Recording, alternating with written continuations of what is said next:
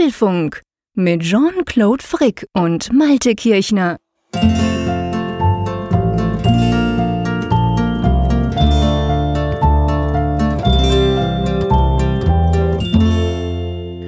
Herzlich willkommen zum Apfelfunk zur Ausgabe 96 und damit zur letzten Ausgabe im Jahr 2017. Und bevor ihr euch jetzt fragt, hä, wer moderiert denn diese Sendung? Das ist grundsätzlich schon der Typ aus Bern, der tönt nur komisch, der ist total erkältet, spielt aber keine Rolle, weil viel wichtiger ist ja, dass die Nordsee komplett da ist und mit voller Stimme Hallo Malte. Hallo Jean-Claude. Ja, ich habe dir meine Stimme zugeschickt, die ich ja vor ein paar Wochen hatte. Die kam nicht an, weißt du, ich habe dir doch gesagt, Post ist kompliziert in der Schweiz. Ach die so, haben das natürlich so. nicht geschickt. nee, nee, das, das klappt schon. Ich bin einfach nur total erkältet und das wurde irgendwie nicht besser. Es ist wie so oft, wenn ich mal 48 Stunden die Klappe halten würde, wäre es wahrscheinlich sofort wieder weg. Aber das fällt mir relativ schwer. Drum krächzt sich jetzt vor mir hin. Ähm, ich hoffe, ihr verzeiht mir das, liebe Hörerinnen und Hörer. Das ist übrigens auch, sollen wir gleich am Anfang Anfang sagen, eine Ferienfolge. Das heißt, wir nehmen das nicht am 28. auf, wenn ihr das runterladen hört, könnt, sondern wir nehmen das schon am 22. Dezember auf, weil ich nämlich am 23., also ganz kurz vor Weihnachten, in die Berge fahre für ein paar Tage mit meiner Familie. Aber das soll uns nicht abhalten. Wir haben schließlich ganz, ganz viele spannende Themen, oder? Genau, aber ich möchte ganz gerne noch ein paar Dankesworte oh, ja. richten, bevor wir nämlich in unsere Themen starten. Und, diese Dankesworte gehen an Patrick Stüppel. Er hat uns nämlich zusammen mit seiner Frau Geschenke zugeschickt. Nicht für Jean-Claude und mich. Wir beide haben ja auch genug Freude schon am Apfelfunk und all, an allem. Nein, an unsere Familien hat er Pakete geschickt und das hier in, an der Nordsee ist schon eingetroffen. In der Schweiz dauert es ja mal ein bisschen länger. Und äh, ich verrate deshalb noch nicht, was da drin ist. Aber ich, kann dir sagen, lieber Jean-Claude, es ist wirklich eine ganz herzliche und nette Geschichte. Ah, und so cool. Ich habe mich so da, gefreut, ja. Patrick. Du hast uns ja eine E-Mail geschrieben und hast uns gefragt, wie man denn uns erreichen könnte, postalisch quasi. Und natürlich ist es in der Schweiz noch nicht angekommen. Der Zoll muss das zuerst mal noch eine Woche lang genau angucken, ob das nichts Böses ist. Aber auf jeden Fall schon allein der Gedanke, dass du, du hast uns nämlich geschrieben, du würdest gern unseren Familien etwas schicken, so nach dem Motto, ihr zwei Kerle, ihr schaltet euch immer zusammen, ihr braucht braucht viel Zeit für den Apfelfunk. Äh, da wollen wir mal der Familie was Gutes tun. Und ich fand schon die Idee einfach fantastisch und ich freue mich riesig, wenn dann auch bei uns das Paket einpackt, beziehungsweise ankommt. Äh, ja, das ist einfach toll. Also das zeigt mal wieder, was wir für unglaubliche Hörerinnen und Hörer haben. Ja, das kann man definitiv sagen. Also auch von meiner Seite ein ganz herzliches Dankeschön. Und das ist ja auch mal ein Dank, dem ich mich auch anschließen kann, also der jetzt von Patrick ausgegangen ist, nämlich unsere Familien, die uns ja immer so ein bisschen den Rücken frei halten und unser schönes Hobby unterstützen. Deshalb, ja, das passt absolut. einfach wunderbar zu Weihnachten und zum Jahreswechsel man muss ja sagen, wir haben ja Weihnachten noch vor uns, auch wenn ihr das jetzt hört und ihr habt schon die Gans gegessen, die Pakete genau. ausgepackt. ihr freut euch schon auf den Champagner, wenn er dann kommt an, an Silvester. Äh, wir haben das noch ganz kurz vor uns hier, wenn wir die Sendung aufzeichnen. Aber ja, das stimmt natürlich. Die Familie die unterstützen uns stark. Ja. Und das ist ja auch wichtig, dass man nicht irgendwie das Gefühl hat, da sei noch einer sauer oder so. Das muss ja irgendwie von allen getragen werden. So ein Hobby. Und das denke, da spreche ich auch für dich. Das klappt bei uns bestens definitiv. Gibt es bei euch eigentlich auch Kartoffelsalat und Würstchen äh, zu, zu Weihnachten? Jetzt, ich muss immer wahnsinnig aufpassen bei solchen Fragen, weil wenn ich einfach so aus dem Bauch raus sage, nein, dann kommen gleich wieder andere Schweizer, die das hören und sagen, ja, aber doch, natürlich, bei uns machen wir das. Äh, ich weiß es nicht so genau. Mir, mir ist der Brauch zwar bekannt, aber weil ich auch deutsche Verwandte hatte, bin ich nicht ganz sicher, ob ich das quasi aus der deutschen Ecke kenne oder aus der Schweizer Ecke. Bei uns gibt's gern ein Schinkli, also so ein Schinken, der einfach im, im Wasser gekocht wird. Das ist noch, noch was ziemlich Bekanntes. Oder auch ein Filet im Teig. Das ist auch etwas, was, was wir oft noch machen. Ähm, Kartoffelsalat und Würstchen. Ich bin gerade ein bisschen unsicher. Ja, ist ja hier ganz hoch im Kurs und ich, ich frage mich immer, ob das eher so eine norddeutsche Tradition mhm. ist oder ob es dann Gesamtdeutschland irgendwie Tradition hat, keine Ahnung. Und deshalb kam ich da jetzt gerade drauf. wir, wir machen ja manchmal so kleine Exkurse, so wie das Wetter und das äh, sei mal eben eingeschoben. Aber ich will nicht lange jetzt dann um den heißen Brei reden oder um den Kartoffelsalat. Unsere Themen, die wir uns in dieser Ausgabe vorgenommen haben, sind recht übersichtlich. Wir haben eigentlich nur drei Stück, aber die alle haben das Potenzial, länger zu sein. Das erste Thema ist, wir wollen Rückschau halten. Dies ist ja der Podcast, der letzte Podcast dieses Jahres. Und da liegt es natürlich nahe, dass wir einfach nochmal rekapitulieren, was ist dieses Jahr in der Apple-Welt passiert und wie sehen wir es so aus der Rückschau. Genau, und dann machen wir natürlich auch einen Ausblick auf 2018. Was könnte da kommen? Was könnte da passieren? Was erwarten wir? Was haben wir für Erwartungen? Ähm, und auch generell eine Erwartung an den Apfelfunk zum Beispiel. Also werden wir auch einen Ausblick ins Jahr 2018 wagen.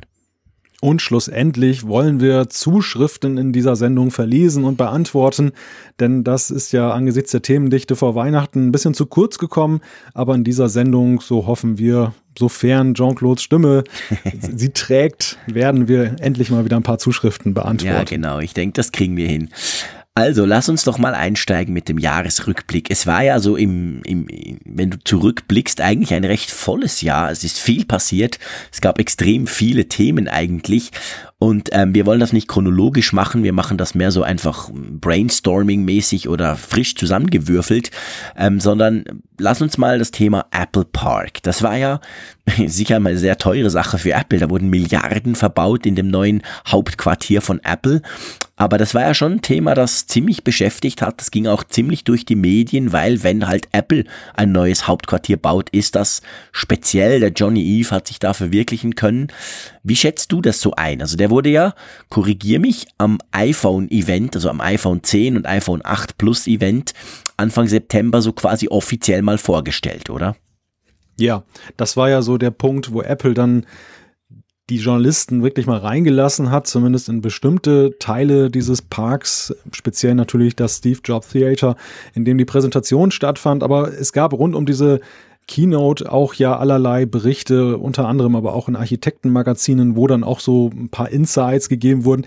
Gleichzeitig gab es ja auch so ein bisschen eine Negativdebatte über das ganze, ähm, über den ganzen Park, der vor allem von Mitarbeitern ausging, die sich halt an verschiedene Blogs gewandt haben und dann darauf hinwiesen, dass sie nicht ganz so glücklich mit den Großraumbüros sind, die da vorgesehen sind. Also diese sehr offene Architektur, die natürlich so optisch entzückt, wurde zumindest in Frage gestellt, ob die funktionell auch so toll ist, aber auch diese Geschichte ist ja wieder abgeebbt. Also momentan ist es ja recht ruhig um den Apple Park. Ja, das ist eigentlich ganz witzig. Es war ein, ein regelrechter Hype, könnte man fast sagen. Begleiten natürlich rund ums iPhone 10. Hat man sehr viel über diesen Apple Park lesen können. Klar, alle, die dort waren, haben, haben natürlich darüber geschrieben, darüber berichtet. Und danach eigentlich kam dann mehr oder weniger raus eben, ja, okay, aber sind nicht alle so happy, wie du es jetzt beschrieben hast, weil ja jetzt eben auch die Mitarbeiter dorthin gezügelt wurden oder umgezogen sind.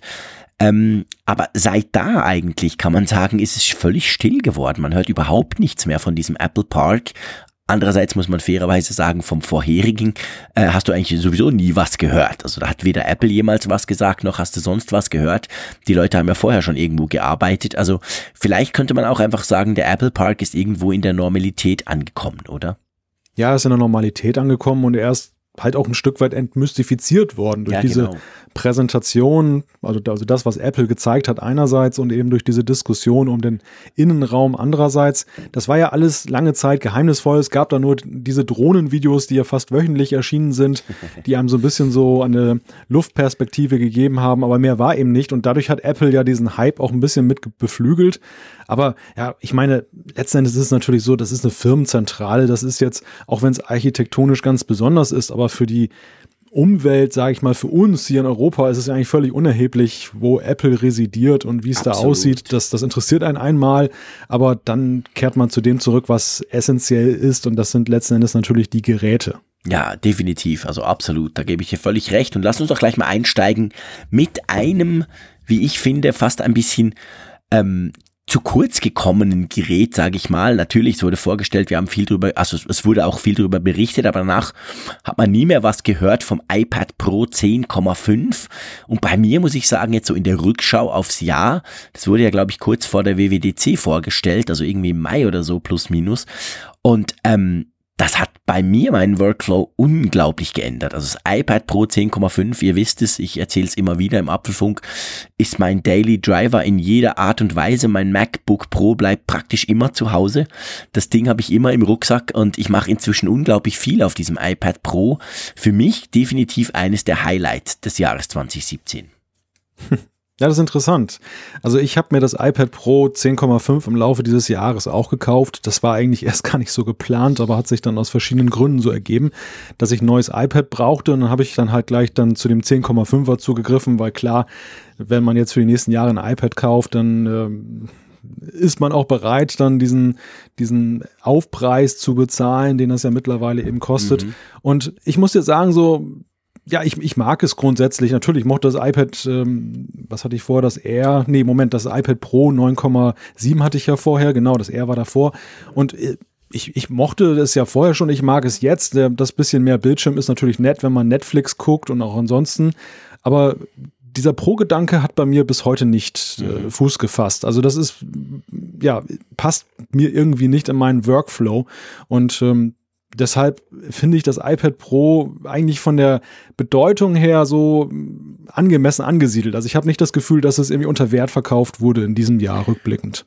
Nein, nein, nein, das denke ich auch nicht. Also ich denke, das ist eben eine sehr persönliche Sache und vor allem eine sehr ähm, du hast es angesprochen, es kommt extrem auf den eigenen Workflow an. Und ich denke, ich hatte ja auch das iPad Pro 9,7 und ich, ich habe eigentlich jetzt in der Rückschau nicht das Gefühl, dass durch die Änderungen des Pro 10.5, also der größere Bildschirm, True Motion und so, mehr Speed, dass das bei mir quasi ausgelöst hat, dass ich es viel mehr brauche. Es ist bei mir wahrscheinlich eher der Punkt, dass ich einfach nach einem Jahr vom iPad Pro war ich danach quasi wirklich bereit, mal zu sagen, komm, ich lasse doch den Laptop jetzt endlich zu Hause und und habe das gemacht. Also es wäre eigentlich alles, was ich heute tue, wäre mit dem iPad Pro, mit dem Vorgängermodell auch schon möglich gewesen. Von dem her gesehen, ähm, klar, man muss, was man vielleicht fairerweise sagen muss, ist, was einen ganz großen Effekt natürlich hatte, war iOS 11. Also iOS 11 ist ja eigentlich das, wenn man so will, das iPad-Betriebssystem. Und das bringt natürlich Multitasking, die, das Dock und so weiter. Also da ist ganz viel passiert. Das hätte man ja auch auf einem anderen iPad gekriegt. Von dem her gesehen ist es, ich hänge es für mich am iPad Pro 10.5 auf, aber unter Umständen ist es tatsächlich, ich sag mal, eine Softwaregeschichte es kommt beides zusammen. Es ist natürlich so, dass das iOS 11 ganz klar auch eben optimiert ist für dieses iPad Pro 10,5. Dieses bisschen mehr an Bildschirm, was ja so im sonstigen Arbeiten nicht jetzt so zum Tragen kommt. Das kommt, was jetzt Multitasking angeht und was eben dieses Dock angeht, schon positiv irgendwie heraus, mhm. weil genau diese Bereiche, die du dann nutzt, sind eben diese paar Millimeter oder Zentimeter, die du mehr hast, sind da Gold wert letzten Endes. Ja. Also das, das kann man sicherlich feststellen, aber ich muss dir sagen, ich, ich war irgendwie erwartungsfroher und dachte, dass das größere Veränderungen bringt, auch für mich jetzt dann eben durch dieses Zusammenspiel von Software und Hardware. Am Ende dieses Jahres muss ich feststellen, was nicht schlimm ist, aber dass, es, dass das iPad für mich immer noch dieses Konsumierdevice geblieben ist. Es ist mhm. wirklich so das Ding, mit dem ich abends auf dem Sofa sitze und gucke mir dann eben dann da Filme und Serien an und ähm, gucke mir dann auch mitunter E-Mails an. Vielleicht tippe ich mal hier und da irgendetwas ein auf die Schnelle. Das ist natürlich recht angenehm dann mit dem größeren Bildschirm und der größeren Bildschirmtastatur. Aber das war's. Also mehr ist es tatsächlich nicht geworden. Du hast hier nicht die Tast das Tastatur-Keypad dazu geholt, also diese Hülle mit eingebauter Tastatur. Die hatte ich vorher bei dem iPad Pro ja. 9,7, ja. ja. Weil ich mache alles da drauf. Ich tippe auf dem iPad praktisch nie auf der Bildschirmtastatur. Das ist für mich wirklich eine Art Laptop. Ich glaube, ich habe es auch praktisch noch nie im Hochkant-Modus benutzt. Ich habe es immer im Quermodus, ebenso wie ein Laptop eigentlich. Das ist vielleicht auch irgendwas, da habe ich mich total dran gewöhnt bei dem Teil. Manchmal vergesse ich, dass man es ja rauslösen könnte und auch umdrehen und dann wie ein in Anführungszeichen normales iPad nutzen. Also eben, ich glaube, das ist, da könnten wir locker eine Special-Folge drüber machen, über mögliche Workflows und wie sie eben funktionieren oder eben wie sie auch nicht funktionieren. Das ist eine extrem persönliche Sache, denke ich auch. Ich merke auch auch immer, dass, dass wenn man darüber spricht, wird einem grundsätzlich abgesprochen, dass man auf dem iPad Pro oder, oder nicht Pro, spielt eigentlich gar nicht so eine Rolle, professionell arbeiten kann. Ist immer ganz witzig, wenn ich wieder was auf Twitter schreibe, kommen dann mindestens fünf oder zehn Tweets, die sagen, ist doch alles Quatsch, du hast keine Ahnung, geht nicht. Also irgendwie, das ist lustig. Das ist irgendwie etwas, da sind noch Emotionen dabei gleichzeitig auch. Aber ich bin da relativ emotionslos. Bei mir ist es, es geht eigentlich um zwei Dinge, Akkulaufzeit und Gewicht. Und da ist es natürlich unschlagbar im Vergleich zu einem Laptop. Und das allein hat, hat, sag ich mal, mich so weit gebracht, dass ich mir ein paar Gedanken gemacht habe und vielleicht auch den ein oder anderen kleinen Umweg dann in Kauf nehme dafür, dass ich eben auf dem leichteren Gerät das machen kann.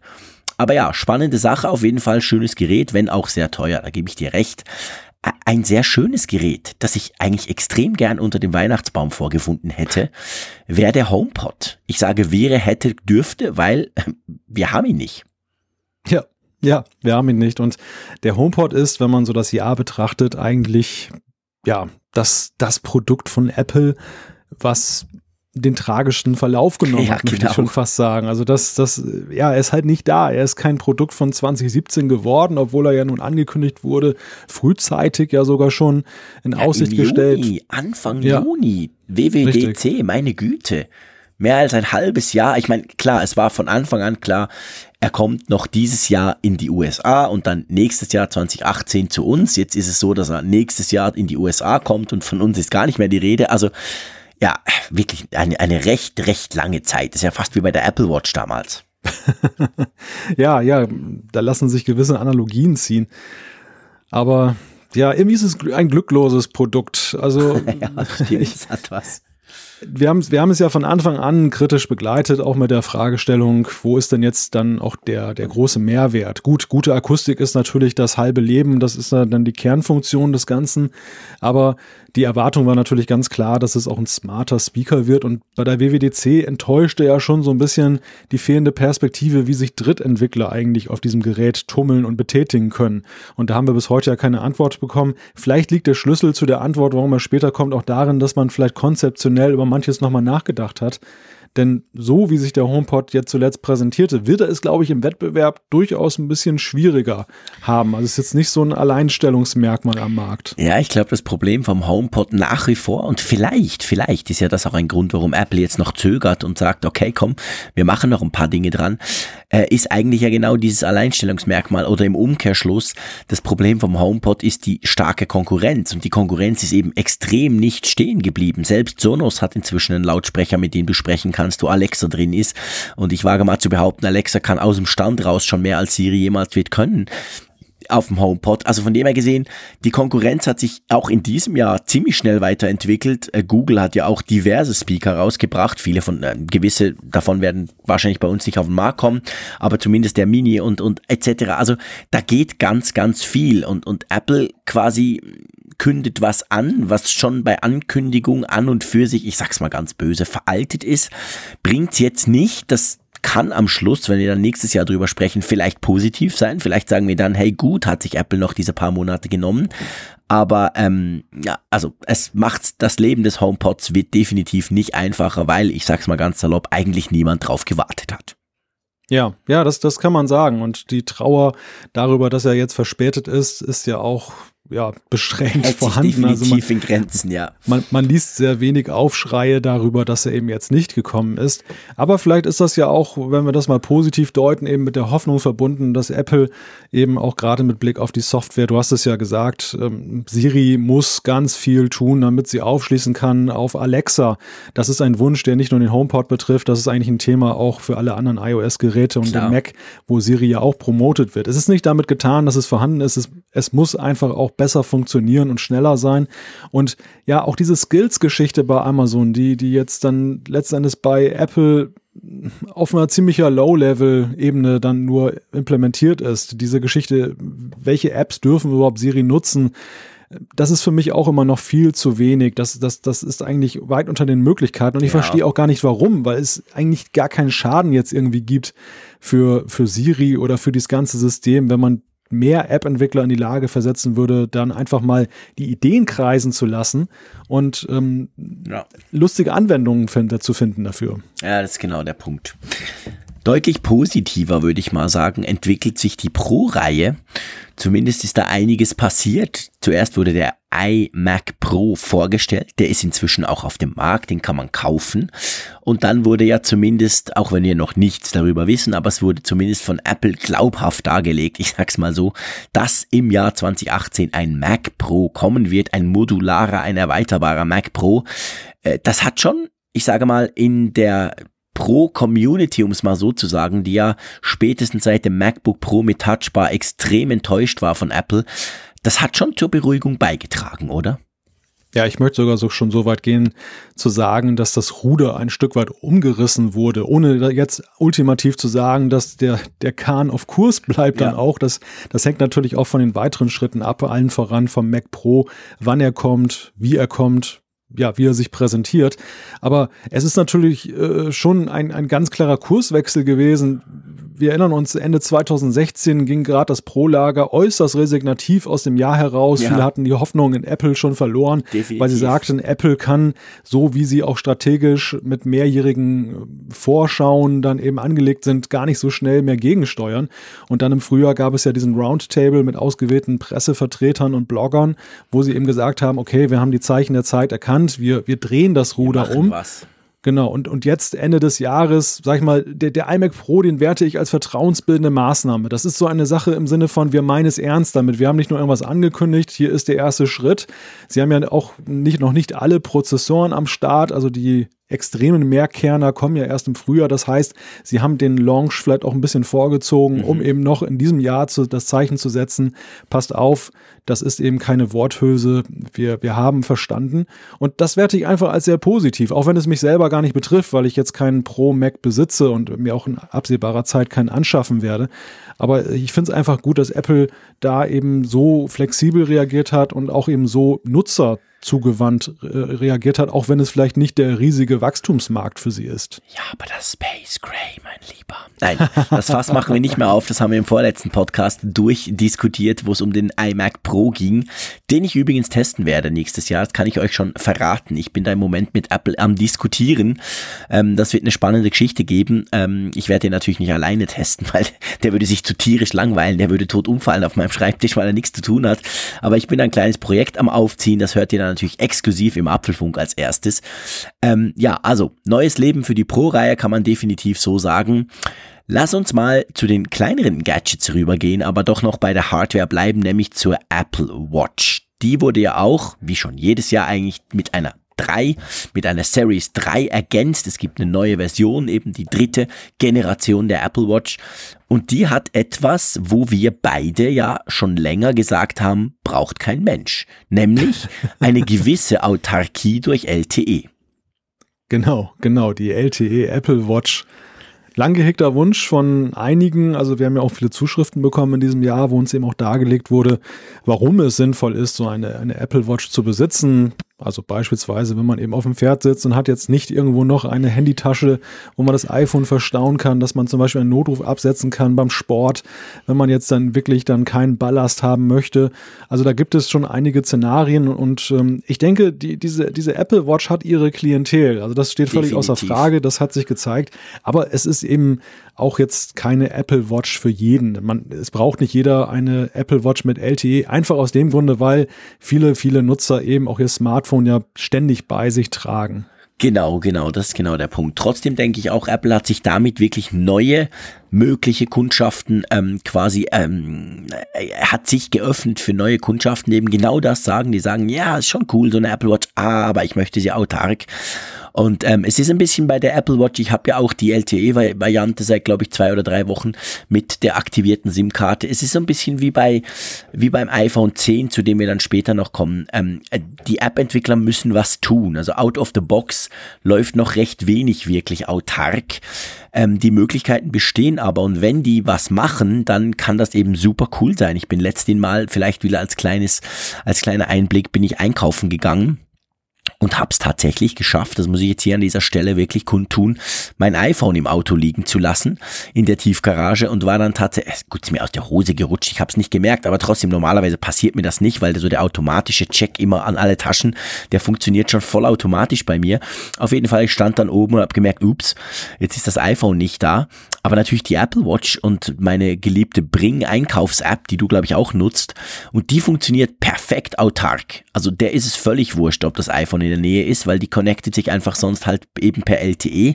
Ja, ich habe einen Großeinkauf gemacht, habe mein Zeug da abgemacht, also perfekt, wunderbar und am Schluss noch mit der mit Apple Pay bezahlt das, das war schon fast, das war schon fast eine kleine, ein kleines Demo-Geschichtchen und das hat aber wirklich gut funktioniert. Aber eben, das ist eine Ausnahme. Die meisten Apps funktionieren noch gar nicht, könnten, wenn sie wollten, tun sie aber noch nicht. Also ich denke, die Apple Watch LTE, wenn man sie denn hat und wenn man bereit ist, den zusätzlichen Obolus an die Telekom oder an wen auch immer zu zahlen, die wird auch noch, äh, ich sag mal, die wird noch spannender dadurch, dass mehr Apps dann wirklich diesen autarken Teil auch nutzen können. Ja, wobei das natürlich das große Problem von Apple ist, die App-Entwickler davon zu überzeugen, für die Watch überhaupt zu entwickeln. Das ist so, wir, ja. wir, wir sehen es ja seit Anbeginn, Ähm, Apple hat am Anfang sehr stark darauf gesetzt, dass Entwickler auch eben für die Watch entwickeln wollen. Es gab ja dann diese Glances noch, du erinnerst dich, dann diese reinen Infoanzeigen, stimmt, die man sich da aufrufen konnte, die dann aber mit WatchOS 3, weil sie sehr glücklos waren, dann eben verschwunden sind. Und das ist eigentlich so, dass das große Problem, was Apple mit dieser Watch hat, also wenn wir mal die Evolution dieser Uhr mal so global betrachten, nicht nur auf dieses Jahr bezogen, dann ist es ja schon auffallend, dass Apple entgegen der Erwartungen, die ja viele haben, jetzt nicht irgendwie gravierend etwas geändert hat. Weder das Design hat sich gravierend geändert, eigentlich fast gar nicht. Und die Funktionalitäten, man hat immer bestimmte Zielgruppen herausgesucht. Das, das eine Jahr war es zum Beispiel diese Wasserfestgeschichte, dass man eben dann auch für Schwimmer das einsetzen konnte, diese, diese Watch. Also überhaupt der Sportgedanke wurde ja bei der zweiten dann sehr stark weiterentwickelt eben aber auch eine bestimmte Zielgruppe. Jetzt haben wir diese, diese Autarkie, auch das wieder eine Zielgruppe. Also Apple guckt wirklich so, wo sind diese Randbereiche, wo man eben vielleicht neue Nutzer erschließen kann, wo man vorhandene Nutzer eben halten kann an dieser Uhr. Und ähm, was sie bislang schuldig geblieben sind, ist eben so eine ganz große Veränderung, aber vielleicht auch so aus der Vorsicht heraus, weil sich eben gezeigt hat, dass ähm, sobald man ja eben auch darauf angewiesen ist, dass dann Dritte noch irgendwie mitmachen, das ja eben dann auch schnell schwierig werden kann. Ja, und ich denke, weißt du, gerade bei den Apps ist natürlich das Problem, Apple hat am Anfang extrem viel versprochen und ähm, die erste, die erste Version war einfach, die hatte einfach auch zu wenig Power. Da hat's definitiv keinen Spaß gemacht. Nicht mal für eine einfache Einkaufsliste. Das Ding war grottig langsam mit Apps und ähm, von dem her gesehen, Apple hat natürlich extrem dann nachgelegt auf Softwareseite. WatchOS 2 war da ein Riesenschritt. Ähm, und dann aber eben auch in der Hardware. Ich sag mal, seit dem, seit der Apple Watch 2 von letztem Jahr ist das Ding ja wirklich deutlich zackiger unterwegs und schneller als bei der ersten Version. Und ich denke, Apple hat da schon sehr viel versprochen am Anfang. Man hat dann relativ schnell gemerkt, dass das eigentlich nicht so sauber funktioniert. Das haben natürlich vor allem auch die Entwickler gleich gemerkt die, die, die Reviews dieser allerersten Apps waren ja grottig, waren total schlecht, alle verständlicherweise. Also ich glaube, da lernen einfach beide Seiten noch dazu und ich finde auch die Idee, dass Apple eben versucht, so du sagst eben Nischen, aber ich meine, Sportler sind wahrscheinlich keine Nische. Das ist eine ziemlich große, vielleicht nicht Mehrheit, aber das sind zumindest genug, dass es sich eben lohnen würde.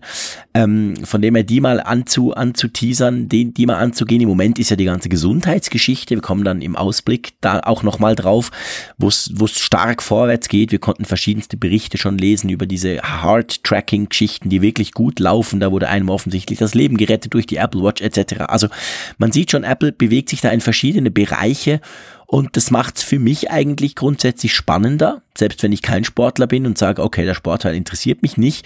Also ich finde es nach wie vor ein sehr spannendes Produkt und ich finde es auch spannend zu sehen, wie Apple damit umgeht. Dass sie eben nicht quasi immer wieder alles über den Haufen werfen, sondern so ein bisschen Schritt für Schritt, aber wo es dann am Schluss wirklich hingeht, das ist noch nicht so ganz klar, das stimmt. Ja, aber der, der Markt weiß ja allgemein auch noch nicht so genau, genau, wo die genau. Reise hingeht. Und da, da macht Apple keine Ausnahme. Apple experimentiert ja genauso. Wir haben ja kaum ein Apple-Produkt in den letzten Jahren erlebt, wo so radikale Veränderungen an der Software vorgenommen wurden. Und auch in der Erforschung, ja, allein schon in der Frage, in welchem Zyklus kauft man sich so eine Uhr? Ab ja, wann genau. ist eigentlich die, die, ich habe ja immer noch die allererste hier. Mhm. Ähm, natürlich verbunden mit den Nachteilen bei den Apps, du hast sie gerade angesprochen. Also das wäre für mich schon Reiz genug, eigentlich eine neue zu kaufen. Aber ansonsten ist es tatsächlich so eine Abwägung. Vor allem, was machen denn die, die die teureren Modelle gekauft haben? Ich habe ja nur die günstige Aluminium-Variante. Äh, Den fällt es noch gibt, schwerer, logisch. Eben, genau. Stell dir mal vor, du hast sogar eine goldene. Was machst du denn damit? Und das ist dann so. Gut, da hast du sowieso ein, na, ich sag's jetzt nicht, sonst kommt, ja, nee, es kommt keine Zuschrift. Ich glaube nicht, dass wir jemanden haben, der sich da mal die, die Apple Watch Edition gekauft hat für 15.000 Euro. Drum darf ich sagen, da bist du sowieso ein Idiot oder hast extrem definitiv viel zu viel Geld. Also ich meine, sorry, ein Tech-Gadget, das so teuer ist und nach einem Jahr ja sowieso veraltet ist, also völlig das unverständlich. Es ist ein Extrembeispiel, aber es zeigt ja eben auch eben, dass Apple glaubte am Anfang, dass mhm. das tatsächlich dann platzierbar und ist. Es zeigt ja auch, sie haben es schnell wieder aufgegeben. Es gab ganz schnell ja keine zweite Version davon mehr. Aber, aber sie wussten auch nicht so genau, wo die Reise nee, hingeht. Also nee. auch, sie, auch dieser Fashion-Gedanke am Anfang, den sie ja sehr stark betont haben. Den haben sie total fallen lassen wieder. Auch Eben. in der Werbung und im, im, ganzen, im ganzen Umgang. Das stimmt, ja. Den gibt es nicht mehr. Es gibt zwar immer noch neue Watch-Armbänder, die präsentiert werden, aber bei weitem nicht mehr so unter dem Label Fashion und und ja und ähm, trotzdem denke ich die Apple Watch, sorry, wenn ich dir da reingrätsche, ich denke die Apple Watch der Erfolg und ich meine, man hat extrem viel drüber gesprochen, angeblicher Flop etc., aber sie hat, sie dominiert den Markt der App der Smartwatches bei weitem. Äh, man munkelt sogar, dass sie inzwischen mehr Uhren verkaufen, als wir Schweizer Uhren verkaufen. Ähm, aber ich denke, ein ganz, ganz, ganz wichtiger Teil des Erfolgs ist eben nicht technische Spezifikationen etc. pp. Das sind diese Armbänder, so blöd das tönt. Es sind diese verdammten Armbänder. Ich sehe es bei mir, ich habe Dutzende. Und einfach weil ich ein totaler Fan davon bin. Ich bin ein totaler Fan, zwischendurch welche zu wechseln. Ich habe mir gerade heute wieder so ein Sportarmband geholt, ein ganz knallig gelbes. Das sieht so geil aus. Einfach weil ich Lust hatte drauf und ich wechsle die immer wieder. Und ich denke, das ist, und da zeigt sich ja dann, da zeigt sich dann bei der Apple Watch Hardware haben sie viel umgestellt, Software haben sie radikal geändert, mehrere Male, aber die Armbänder gehen immer noch die, die du bei der ersten Uhr gekauft hast. Also dieser Standard, der wird durchgezogen, weil Apple genau weiß, das ist extrem wichtig, dass du deine Uhr da personalisieren kannst. Und das ist ein generelles, ein genereller Punkt Zubehör ich sag mal, die meisten anderen Hersteller, vor allem auch im Smartphone-Bereich, verpennen das ja total. Da gibt's irgendein Ladegerät und vielleicht irgendwie eine, eine, Hülle oder zwei und damit hat sich's. Und Apple war ja von Anfang an immer ganz stark mit Zubehör und das haben sie quasi bei der, bei der Apple Watch auf die Spitze getrieben. Aber ich finde, es funktioniert extrem gut und ich glaube, das beflügelt das Ganze auch. Ja, da gebe ich dir bei der Watch auf alle Fälle recht eigentlich jetzt beim iPhone auch, denn da ist ja auch ein veritabler ja. Zubehörmarkt am Start. Aber äh, bei der Uhr, ich glaube, eine der großen Erkenntnisse, und das, das zeigt die Uhr dieses Jahres auch, ist, dass da, du hast es gesagt, technische Spezifikationen, ich würde sogar noch weitergehen. Also bei der Uhr eigentlich das Essentielle sind die Grundfunktionen. Ja. Dass die, die, die Nutzer wollen am meisten funktionierende Grundfunktionen. Die wollen vernünftige Benachrichtigungen, die funktionieren. Als wir zeitweise da die falschen App-Icons hatten mhm. oder da nur so Templates angezeigt wurden, da kamen ja dann schon diverse Zuschriften auch an uns. Was soll das? Was ist denn da kaputt? Also daran zeigt sich letzten Endes, was, was die Nutzer wirklich wollen. Die wollen einfach diese Grundfunktion und genau. wenn die laufen, sind sie zufrieden. Macht es natürlich schwierig, dann eben neue Modelle abzusetzen, weil viele Funktionen, glaube ich, gar nicht gefragt sind. Es hat sich ja eben auch bei den Apps nicht nur gezeigt, dass die uninteressant waren für viele Nutzer, weil sie am Anfang langsam waren, sondern ich muss auch sagen, ich habe viele getestet. Hat, ja. Eben, mir ist der Mehrwert nicht klar geworden. Mir, mir, mir schien es immer so, dass das eher so Prestige artig war, dass, dass da eben manche dann eben auch eine App auf der Watch haben wollten. Es im Endeffekt aber wesentlich praktischer und einfacher war, das auf dem Smartphone zu machen. Und warum soll ich es auf der Uhr dann machen, umständlich? Ja. Nur der Uhr wegen? Das ist, das ist ja, ja genau. Ja, genau. Das ist genau der Punkt. Also ich denke, die, die Uhr bleibt Work in Progress, aber in einer positiven Art und Weise. Nicht, weil sie nicht fertig wäre, sondern weil einfach der Markt auch noch nicht fertig ist und weil man noch gar nicht genau weiß, wo es hingeht. Aber ich vertraue da ganz auf Apple, dass sie das hinkriegen. Äh, leider Work in Progress. Seit Day One ist iOS 11, oder? Das kann man schon so sagen, oder? Äh, ja und nein. Also ich bin da äh, geteilter Meinung. Einerseits grundsätzlich finde ich, hat iOS 11, wir haben ja auch die Beta-Phase in diesem Jahr lange und intensiv verfolgt, kurioserweise, wir haben uns ja währenddessen gefragt, warum die Beta-Phase so lange war und warum es so viele Betas gab. Immer wieder gab es ja gerade in der letzten Phase vor dem Release dann ja fast äh, drei, alle drei Tage eine neue Beta. Rückblickend muss man sagen, jetzt wissen wir warum, weil Definitiv. es augenscheinlich Probleme noch und nöcher gab und die, und das ist ja das Ärgerliche, setzten sich ja auch dann fort, als dann der Golden Master raus war. Das, das, das Jahr war dominiert von Softwarefehlern. Wir sind mittlerweile bei Version 11.2.1 und davor gab es auch schon einige Punkt-Releases.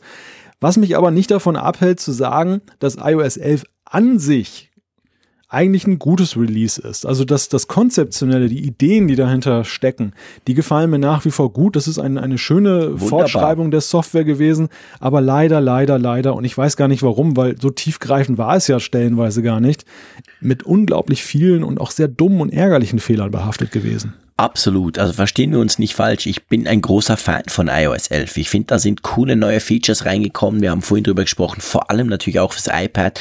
Fürs iPad ist in meinen Augen iOS 11 eine Revolution. Ich brauche das Wort nicht so oft bei Apple, aber in dem Fall finde ich definitiv ist es angebracht. Aber auch auf dem iPhone. Ich habe große Freude eigentlich an iOS 11.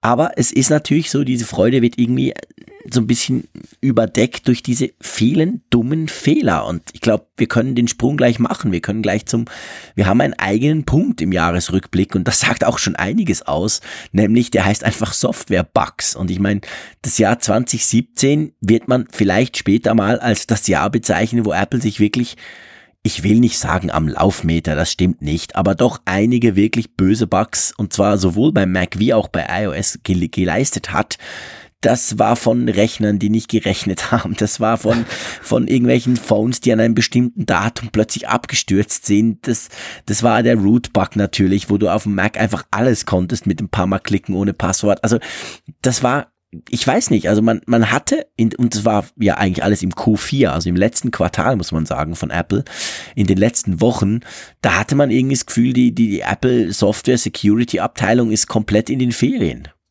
Ja, es, also weißt du, man muss das auch im Kontext der Jahre sehen. Vor ein paar Jahren war ja der Softwarechef noch Scott Forstall. Mhm. Und der ist gegangen worden, weil Apple Maps, was seinerzeit eingeführt wurde, behaftet war mit allerlei Problemen und Dingen, die halt nicht so toll waren. Genau. Aber mal, mal verglichen jetzt mit, mit den Erlebnissen, die wir dieses Jahr hatten. Es betraf eine App im Speziellen und ähm, war ja bei weitem nicht von der Qualität jetzt, was sag ich mal, was zum Beispiel Sicherheitsrelevanz angeht, wie dieses Jahr. Mhm. Ich mag ja den Craig Federighi, den heutigen Softwarechef. Ich mag unglaublich seine Präsentation, diese Lockerheit, dieses, ja, ja irgendwie dieses kalifornische, was er eben so an sich hat, diesen Spirit, der darüber kommt. Aber das ist, glaube ich, schon, man muss schon sagen, er geht ein bisschen damit nach Hause. Das ist, das ist natürlich schon alles in seiner Abteilung da, in seiner, in, in, seiner Verantwortung passiert. Und ich kann mich nicht erinnern in den letzten Jahren, dass wir so, so viele wirklich ernsthafte Probleme da hatten an der, an der Softwarefront. Es wurde viel kritisiert in den letzten Jahren über generell über die Qualität der Software, über die Frage, wie sie weiterentwickelt, ob dann letzten Endes dann eben auch vieles auf der Stelle steht. Das ist einerlei. Aber was wir dieses Jahr erlebt haben, sind ja wirklich dann riesige Patzer in der Qualitätssicherung und, und äh, gerade dieser Root-Bug war ja an Peinlichkeit kaum zu übertreffen. Ja, definitiv. Ja, das ist etwas. Und ich meine, das ist natürlich gerade dieser Rootbug, der dürfte, denke ich, auch für Apple natürlich im, was, was das Ansehen anbelangt, ein absoluter Supergau gewesen sein. Klar, er wurde schnell gefixt, das muss man fairerweise auch sagen. Also nach, nachdem der, das Ganze bekannt wurde, war das 24 Stunden später gefixt, zwar mit einem halbherzigen Fix, den man aus Versehen quasi wieder deinstallieren konnte und so, aber ähm, immerhin, es ging sehr schnell, wurde das Ganze dann geflickt. Also man hat schon gemerkt, Apple ist aufgewacht und dachte, oh shit, jetzt müssen wir was machen. Aber es ist natürlich so, das hat Apple definitiv Apples Ruf ein bisschen angeknackst und da werden sie schon jetzt ein bisschen wirklich weiterarbeiten müssen, um das Vertrauen auch wieder herzustellen, dass man das Gefühl hat, sei sauber und so. Ähm, ja, ich glaube, das müssen sie, das haben sie sicher auch auf der Agenda für 2018, dass sie im, im Bereich Software einfach, ich sag mal, stabiler werden müssen. Und das ist ja eigentlich etwas, das man sich bisher von Apple nicht gewöhnt war, weil Apple steht ja für Stabilität, gerade auch im Softwarebereich. Ich meine, mein Mac der stürzt nie ab. Ich weiß gar nicht, was das ist, ein Absturz. Ich wüsste auch nicht, was tun. Äh, im, ja. im, Unterschied zu Windows, wo, mir, wo ich mir sofort aus der Hand 52 verschiedene Tipps und Tricks schütteln kann. Also von dem her gesehen, das sagt ja einiges, aber, aber dieser Ruf, der ist schon ein bisschen in Gefahr. Ja, also man darf natürlich die positiven Seiten auch jetzt nicht übersehen und das ist dann, das, das gebietet die Fairness in einem Jahresrückblick, dass man eben auch sagt, dass an anderen Stellen eben die Software weiterhin besser geworden ist und äh, eben, dass diese Grundstabilität, die du erwähnst, ja sich dann da, dass die beibehalten wurde in, im Endeffekt ich denke und, und ich ziehe sehr viel positives Vertrauen aus dieser Pro-Geschichte mhm. in diesem Jahr. Ich, ich denke, auch. so wie du, dass sie nächstes Jahr da in, in der Software, dass sie das so in einer Priorität machen werden. Dass sie wahrscheinlich auch, denke ich, aber wir kommen ja noch zum Ausblick jetzt mit iOS 12 und womöglich auch mit der nächsten macOS-Version sowieso da konzeptionell das ein oder andere größere wieder machen werden, weil der Zyklus einfach da ist. Aber ich denke, dass sie eben gleichzeitig eben auch das Thema Qualitätssicherung und ähm, generell Software in der Priorität höher ansetzen werden. Ja, das denke ich auch, da bin ich absolut davon überzeugt. Sag mal, ähm, erinnerst du dich noch? Ich musste ziemlich lange überlegen, aber erinnerst du dich noch, dass es Apfelfunkfolgen gab? Es ist schon ungefähr ein Jahr her, wo man viel über den Apple Car gesprochen hat. ja, wir haben auch in diesem Jahr noch hier und da über das Apple Auto gesprochen, allerdings nicht mehr über das eigentliche Auto, sondern das, was dann eben da herauskommen sollte aus dem Projekt. Am Ende war es ja eigentlich nur noch ein Steuerungssystem, irgendetwas, was in ein Auto dann eingebaut werden kann. Aber dennoch, jetzt am Ende dieses Jahres muss man sagen, das Apple Car hat sich zu dem Apple Fernseher sozusagen entwickelt, also zur Luftnummer des Jahres. Denn selbst von diesen Tests mit den selbstfahrenden Autos oder mit diesen Autos, wo eben dieses ominöse System drin ist, ich glaube Titan hieß es oder so, da hört man auch nicht mehr viel. Nichts. Absolut nichts. Also ich müsste ziemlich grübeln und überlegen, ähm, wann ich das letzte Mal etwas über dieses generelle Apple und Auto und autonomes Fahren gelesen habe, das ist schon Monate her. Ja, ist interessant. Also die Frage ist ja, ist da noch, ist das Projekt aufgegeben, was man ja zwischenzeitlich auch schon hörte, dass ein großes Abwandern der Fachkräfte da war, die man ja von anderen Autoherstellern akquiriert hatte. Oder ist es letzten Endes so, dass jetzt auf einer Low-Level-Basis da irgendwas weiter erprobt wird und dann guckt man mal, ob man ein Pro Produkt daraus macht? Ich finde ja, insgesamt ist ja dieser Auto-Hype so ein bisschen in diesem Jahr auch wieder abgekühlt. Also mal mit ja. Ausnahme von Tesla jetzt vielleicht, die natürlich da ex aus existenziellen Gründen alleine schon eben das, das Rad am Laufen halten müssen. Aber so die anderen Hersteller, Google auch, also es ist, es ist vergleichsweise ruhig, ruhig geworden. So dieser ganz große Trend, äh, jetzt hauen wir mal schnell das smarte Auto heraus. Das Thema hat sich gelegt, nach meinem Gefühl. Ja, und ich denke, das liegt nicht daran, dass man irgendwie das Gefühl bekommen hat als Hersteller, das braucht niemand, das machen wir nicht. Ich glaube, es sind sich alle einig, dass das die Zukunft ist. Da ist der Weg, da führt der Weg hin. Aber ich glaube, alle haben auch gemerkt, hey, der Weg ist noch länger, als man denkt. Und auch Google hat viel Lehrgeld zahlen müssen, dass es eben nicht reicht, so ein knuddeliges kleines Auto zu bauen, das auf dem eigenen Campus rumfährt. Ähm, wenn du das skalieren willst, wenn du das in die echte Welt setzt, sieht's ganz anders aus. Und ich glaube, das tut dem Ganzen ja auch gut. Also letztendlich bringt's niemandem, wenn man wie Tesla unglaublich viel ankündigt, wovon dann doch schon einige Dinge eben dann halt nicht kommen oder unglaublich viel später erst. Also es ist so eine gewisse Normalisierung eingetreten. Aber ich glaube, man darf das nicht dahingehend verstehen, dass das Thema autonome Auto gestorben wäre. Überhaupt nicht. Gerade die deutschen Hersteller sind da extrem am Arbeiten. Aber es braucht einfach noch seine Zeit. Ja, also ich bin da, ich bin da grundsätzlich bei dir. Ich, ich denke aber auch, man hat erkannt, dass die eine Hälfte natürlich eben die Technologie im Auto ist und die andere Hälfte ist ganz klar die Infrastruktur. Also man muss genauso viel verändern und investieren in die Infrastruktur.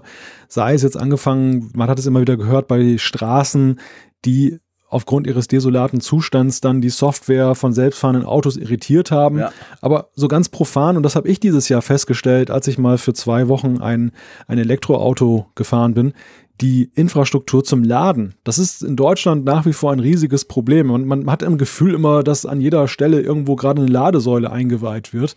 Und ähm, so fuhr ich dann auch los und dachte, hm, ja klar, so wie Tankstellen mittlerweile. Aber es stellte sich dann heraus, Ladesäule ist nicht gleich Ladesäule. Also was ist dann zum Beispiel, es gab zuhauf diese, diese langsamen Ladesäulen, mhm. die jetzt so ein bisschen schneller sind als der Schuko-Stecker in der Garage. Bringen, genau. Genau, wo du aber sechs Stunden brauchst, um dein Auto zu 70 Prozent zu laden. Aber es gibt ganz, ganz, ganz wenig, zumindest hier in Norddeutschland, das ist wie die Nadel im Heuhaufen, diese wirklichen Schnelllader, in denen du wirklich dann 80 Prozent in 20 Minuten laden kannst. Und das ist ja eigentlich aus meiner Sicht eine ganz ja, logisch, wichtige Voraussetzung das das, für die für die längere Mobilität. Es ist ja ohnehin schon schlimm genug im Moment noch aufgrund der Reichweiten, dass wenn ich zum Beispiel eine Autobahnfahrt plane, dass ich da nach einer gewissen Kilometerzahl einen Stopp machen muss, den ich mit dem Benziner nicht machen müsste. Ja. Aber wenn dann noch nicht mal eine Ladesäule da ist, mit der ich eine halbe Stunde aufladen kann und wo ich dann Kaffee dann in der Zwischenzeit trinken kann, ja, tut mir leid, dann, dann ist das brotlose Kunst. Und das äh, ist auch so ein Hemmnis, denke ich, im übertragenen Sinne bei der ganzen, bei den ganzen Forschungsprojekten, was das smarte Auto angeht. Ja, definitiv. Das ist eben eine, eine Gesamtschau, muss man da machen. Und man muss extrem viel, wie du es gesagt hast, in Infrastruktur investieren. Und das ist ja natürlich etwas, was viel länger geht, als einfach mal in einer vereinfacht ausgedrückten Auto hinzustellen. Das allein reicht noch nicht. Genau. Aber das Thema wird uns beschäftigen, definitiv. Egal, ob es um Apple geht. Ich glaube auch nach wie vor, dass Apple da irgendwelche Shares drin hat, dass sie da irgendetwas machen werden wollen aber wie gesagt, wo man das sieht, wie man das sieht und wer am Schluss rausspringt, das sehen wir dann. Lass uns zum iPhone 10 kommen, aber ich möchte ein bisschen anders dran, dran gehen. Wir haben ja im, gerade im letzten Apfelfunk, in Apfelfunk Folge 95, haben wir ja schon ausführlich über unser Langzeitfazit vom iPhone 10 gesprochen. Ähm, was ich spannend finde, ist eigentlich eine Geschichte, wenn du erlaubst, dass ich die gleich mal äh, in die Runde werfe. Und zwar, das iPhone 10 ist eigentlich das erste iPhone, das, also wir wissen, jedes Jahr kommt ein neues iPhone. Wir wissen, jedes Jahr sind die Erwartungen sehr hoch. Sehr oft werden sie auch enttäuscht. Das iPhone 10 kumuliert aber eigentlich eine gigantische Erwartungshaltung, die genau ein Jahr lang gekocht hat. Ich weiß noch, bei der Keynote vom iPhone 7, als die zu Ende war, ging es bereits los mit, oh, was ist denn mit dem iPhone 8? Dann kommt dann, dann ist in dem Fall das iPhone 8, the big one, und nicht das iPhone 7. Und das hat sich ein Jahr lang hochgeschaukelt dann kam das iPhone 10 und eigentlich muss man jetzt sagen, nach ein paar Monaten, abgesehen vom Preis, der natürlich diskutabel ist, hat das iPhone 10 geliefert. Und es ist doch relativ selten, dass so hohe Erwartungen ja, teilweise sogar fast übertroffen, aber zumindest mal erfüllt werden. Normalerweise ist es so, wenn du ein Jahr lang über ein mystifiziertes Gerät sprichst und das Gerät dann kommt, dass es primär mal enttäuschend ist, weil du denkst, ja, aber ich dachte doch, von dem her gesehen ist das iPhone 10 schon ein sehr ein spezielles Gerät, findest du nicht? Ja, ja, das kann man sagen. Also deine Analyse teile ich. Natürlich kann man nicht sagen, dass alle diese, diese Einschätzung teilen. Das hat sich auch gezeigt. Die Polarisierung ist da, aber die Polarisierung war vorprogrammiert und sie ist in einem Maße, da. genau, sie, sie ist aber in einem Maße letztendlich nur eingetreten, wie man es so positiv hätte kaum erwarten können, da ja, der genau. Erwartungsdruck bei Apple oder auf Apple auch ja unglaubliche Höhen erreicht hat. Man muss sagen, das hat, das liegt zum Teil natürlich auch daran, dass Apple sich auch eine lange Vorbereitungszeit für dieses iPhone 10 genommen ja. hat. Eben mit dem iPhone 7 und auch, ja, gut, ich meine, das 8 war jetzt ja zeitgleich, aber letztendlich vor allem mit dem 7er, das dann so eine Art Zwischenstep war, wo viele damals ja auch gesagt haben, das soll jetzt dann die Weiterentwicklung sein, ja, genau. da ich, ich will mehr, ich will rahmenlos und so. Also man hat ja diese Wartezeit, hat ja die Leute auch sehr auf die Folter gespannt und insofern war die Erwartungshaltung entsprechend hochgeschraubt. Aber ja, ich gebe dir recht, es ist, es ist ein bemerkenswertes Gerät und es hat, finde ich, auch zusammen mit der Pro-Geschichte und anderen Themen in diesem Jahr auch sehr viel Druck von Apple genommen. Ja. Also wenn wir nachher auf den, auf den Ausblick 2018 Def zu sprechen ja, kommen. Definitiv. Wir, wir haben lange nicht mehr ein Jahr erlebt oder einen, einen Jahreswechsel, wo eigentlich so wenig Erwartungsdruck auf Apple lastet, einfach Stimmt. weil sie so viel geliefert haben Stimmt. in einem Jahr. Stimmt, das ist definitiv der Punkt, da hast du recht. Gut, lass uns das iPhone 10 nicht mehr weiter diskutieren, das haben wir schon zur Genüge gemacht. Wir hatten auch ein kleines, äh, wir hatten ganz viele Highlights. Ehrlich gesagt, der Apfelfunk pro, einmal pro Woche ist ein Highlight für mich, aber wir hatten was ganz Spezielles. Wir waren nämlich zu Gast bei Apple Talk, gell?